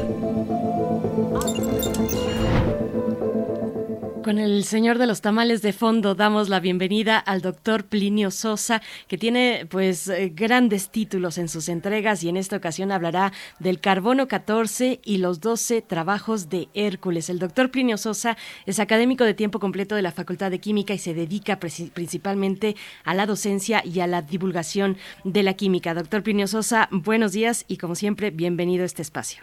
Buenos días, Bere, Miguel Ángel, buenos días. Doctor, buenos días, bienvenido. Las partículas químicas, átomos, iones y moléculas, tienen una naturaleza eléctrica. Las partes negativas son los electrones y las positivas son los núcleos. En los núcleos compiten dos fuerzas de la naturaleza. La atracción nuclear, que actúa tanto en protones como en neutrones, y la repulsión eléctrica entre protones, ¿no? por tener la misma carga. La estabilidad de los núcleos depende de un equilibrio muy delicado entre la cantidad de protones y la de neutrones. ¿sí? Por ejemplo, hay tres tipos de núcleos de carbono, el carbono 12, el carbono 13 y el carbono 14. El carbono 12 tiene 6 protones y 6 neutrones, por eso el 12, 6 más 6, 12. ¿sí? El carbono 13 tiene 6 protones y 7 neutrones, y el carbono 14 tiene 6 protones también, pero 8 neutrones. El número que se usa para distinguir a los isótopos es la suma de protones y neutrones y se suele colocar como superíndice antes del símbolo químico. Aunque aparezca antes del símbolo, se suele decir después. O sea, no se dice 13 carbono, sino carbono 13, ¿no? Por ejemplo. Bueno, el carbono 12 y el 13 son isótopos estables, o sea, sus núcleos son estables. Mientras que el carbono 14 es radioactivo, es decir, se va desintegrando con el tiempo. Lo que distingue a un elemento de otro es su número de protones. El número de casilla es directamente el número de protones de cada elemento. A los núcleos distintos del mismo elemento se les llama isótopos. La palabra isótopos viene del griego isos, igual, y topos, lugar, es decir, los que ocupan el mismo lugar. En otras palabras, los tres isótopos del carbono ocupan el mismo lugar en la tabla periódica, la casilla número 6. Todos son núcleos de carbono porque tienen seis protones, pero distinto número de neutrones. El carbono 14 se produce constantemente en los alrededores eh, de la frontera entre la troposfera y la estratosfera. Allí, los rayos cósmicos provenientes del Sol y del resto de la galaxia generan neutrones a medida que viajan a través de la atmósfera. Esos neutrones, al chocar con el nitrógeno del aire, provocan una reacción nuclear, la cual produce justamente el carbono 14. Como son inestables, los núcleos de carbono 14 van decayendo a núcleos de nitrógeno, bueno, son estables, ¿no? Los del nitrógeno. Pero no todos lo hacen al mismo tiempo, van decayendo poco a poco, unos cuantos a la vez. Y el proceso es uf, sumamente lento. Su tiempo de vida media es de 5.730 años, ¿sí? Eso quiere decir que si se tuvieran 100 gramos de carbono 14, 5.730 años después, ya nada más quedarían 50 gramos, la mitad. Y después de otros 5.730 años, la cantidad de carbono 14 se habría reducido a solo 25 gramos, o sea, la mitad de la mitad, y así sucesivamente. En la actualidad se conoce perfectamente bien cómo va disminuyendo la cantidad de 14 a lo largo del tiempo. Se tiene la ecuación matemática correspondiente. Se trata de una exponencial negativa así como, como se va enfriando el café, ¿no? Pues primero muy rápidamente y luego muy lentamente, así también, ¿no? Al principio decaen muchos y, poco, y después, conforme pasa el tiempo, van decayendo menos, ¿no? Menos cantidad de núcleos. El carbono 13, aunque es estable, es sumamente escaso. De cada 100 núcleos de carbono, solo uno es de carbono 13. El caso del carbono 14 es todavía más dramático hay apenas un núcleo de carbono 14 por cada billón de núcleos de carbono 12, o sea, uno por cada billón. Esta proporción es relativamente constante porque aunque el carbono 14 está decayendo constantemente, también se está formando más o menos con el mismo ritmo. Las biosustancias de las que estamos hechos, los seres vivos, son compuestos de carbono. Aunque el carbono 14 que contienen está decayendo, la disminución no se nota porque constantemente estamos renovando el carbono. tanto con la dieta como con la respiración. ¿sí? Así la producción que tenemos, la, perdón, así la proporción que tenemos de carbono 14 respecto a carbono 12 es en principio la misma que hay en la atmósfera. Pero, una vez que un organismo muere, la proporción de carbono 14 empieza a disminuir gradualmente, pues porque ya no lo renovamos. ¿sí? Conforme más tiempo pasa, cada vez hay menos carbono 14. Para datar un residuo fósil, lo que hay que hacer es determinar la cantidad de carbono 14 que queda, sustituirla en la ecuación de la exponencial y de ahí despejar el tiempo. Y ya. Bueno, no, no tan fácil. ¿sí? La proporción de carbono 14 no es la misma en todas las regiones del planeta. Tampoco es igual allá arriba en la atmósfera que en el mar, ¿no? Ni ha sido siempre la misma a lo largo del tiempo. Y no basta con un simple detector de radiactividad para medir la cantidad de carbono 14. Eh, se requiere de un aparato de espectrometría de masas con acelerador para poder tomar en cuenta todos los núcleos de carbono 14, no nada más los que están decayendo. ¿sí? La quema de combustibles fósiles, que son muy viejos, ¿no? El petróleo, el, gas natural, etcétera, eh, porque han pasado mucho tiempo, ya casi no contienen carbono, carbono 14. Y entonces que quemarlos, van a la atmósfera y hacen que parezca que la cantidad de carbono 14 allí en la atmósfera actual sea menor de lo que realmente es. Por el contrario, las pruebas nucleares realizadas por nosotros, por el Homo sapiens, hacen que la cantidad de carbono 14 sea aparentemente mayor. Entonces, todo esto hay que tomarlo en cuenta para hacer medidas correctas, medidas exactas del tiempo. ¿sí? Entonces, una última reflexión. En ciencia no basta con las grandes ideas. Después de ellas hay que lidiar con la complejidad de los detalles. La ciencia es la moderna Hércules. Y los ajustes, las correcciones, las innovaciones, los nuevos aparatos y la calibración son los doce trabajos que inevitablemente siempre tiene que llevar a cabo. Ay, qué bien, doctor Plinio Sosa. Yo ya decía yo, bueno, a ver cuáles son esos 12 trabajos para el carbono 14, bueno, para la ciencia, ahora nos lo dices. Como siempre, pues eh, muy, muy iluminador esta participación eh, contigo, doctor Plinio Sosa. Gracias, gracias por participar y por estar siempre aquí hablando de química cada miércoles. Eh, nos encontramos en ocho días. Claro que sí, nos encontramos en ocho días. Saludos. Muchas gracias, gracias doctor Plinio Sosa. Muchas gracias a todos. Ya nos vamos, Berenice. Ya nos vamos, ya nos vamos y nos vamos a desayunar, Miguel Ángel. no les quiero yo contar de los chilaquiles que me esperan, pero bueno. Mm, eh, espera una avena. Una avena, una deliciosa y nutritiva avena. Cuéntenos ustedes, pues, eh, cuáles, si ya desayunaron ya para estas horas, ya casi las 10 de la mañana. Les vamos a dejar con música de Jimi Hendrix, una canción lanzada en 1973, Heart My Train a Coming. Es lo que vamos a escuchar para cerrar esta emisión de miércoles 18 de mayo. Gracias, gracias por su escucha. Buen provecho si apenas van a desayunar. Yo les acompaño con unos chilaquiles en salsa roja. Me encontré una bueno, ya desde hace tiempo, una señora, una señora que tiene un canal de YouTube y tiene ahí su anafre y tiene todo muy tradicional y muy rico y muy sencillo y de ahí saqué esta receta que yo creo que me quedó muy bien. Así es que bueno, les acompaño con unos chilaquiles y les invitamos a quedarse aquí en Radio UNAM y a encontrarnos el día de mañana, Miguel Ángel. Sí, hasta mañana. Esto fue Primer Movimiento. El mundo desde la universidad. Well, I hear my train coming.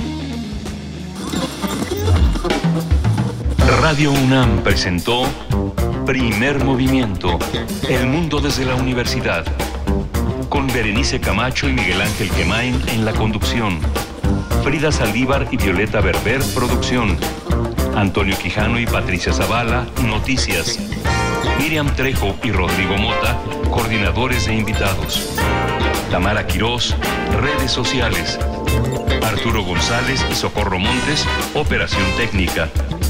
Servicio Social, Vicente Pérez e Iván Chavarría. Locución, Tessa Uribe y Juan Stack. Quédate en sintonía con Radio UNAM. Experiencia sonora.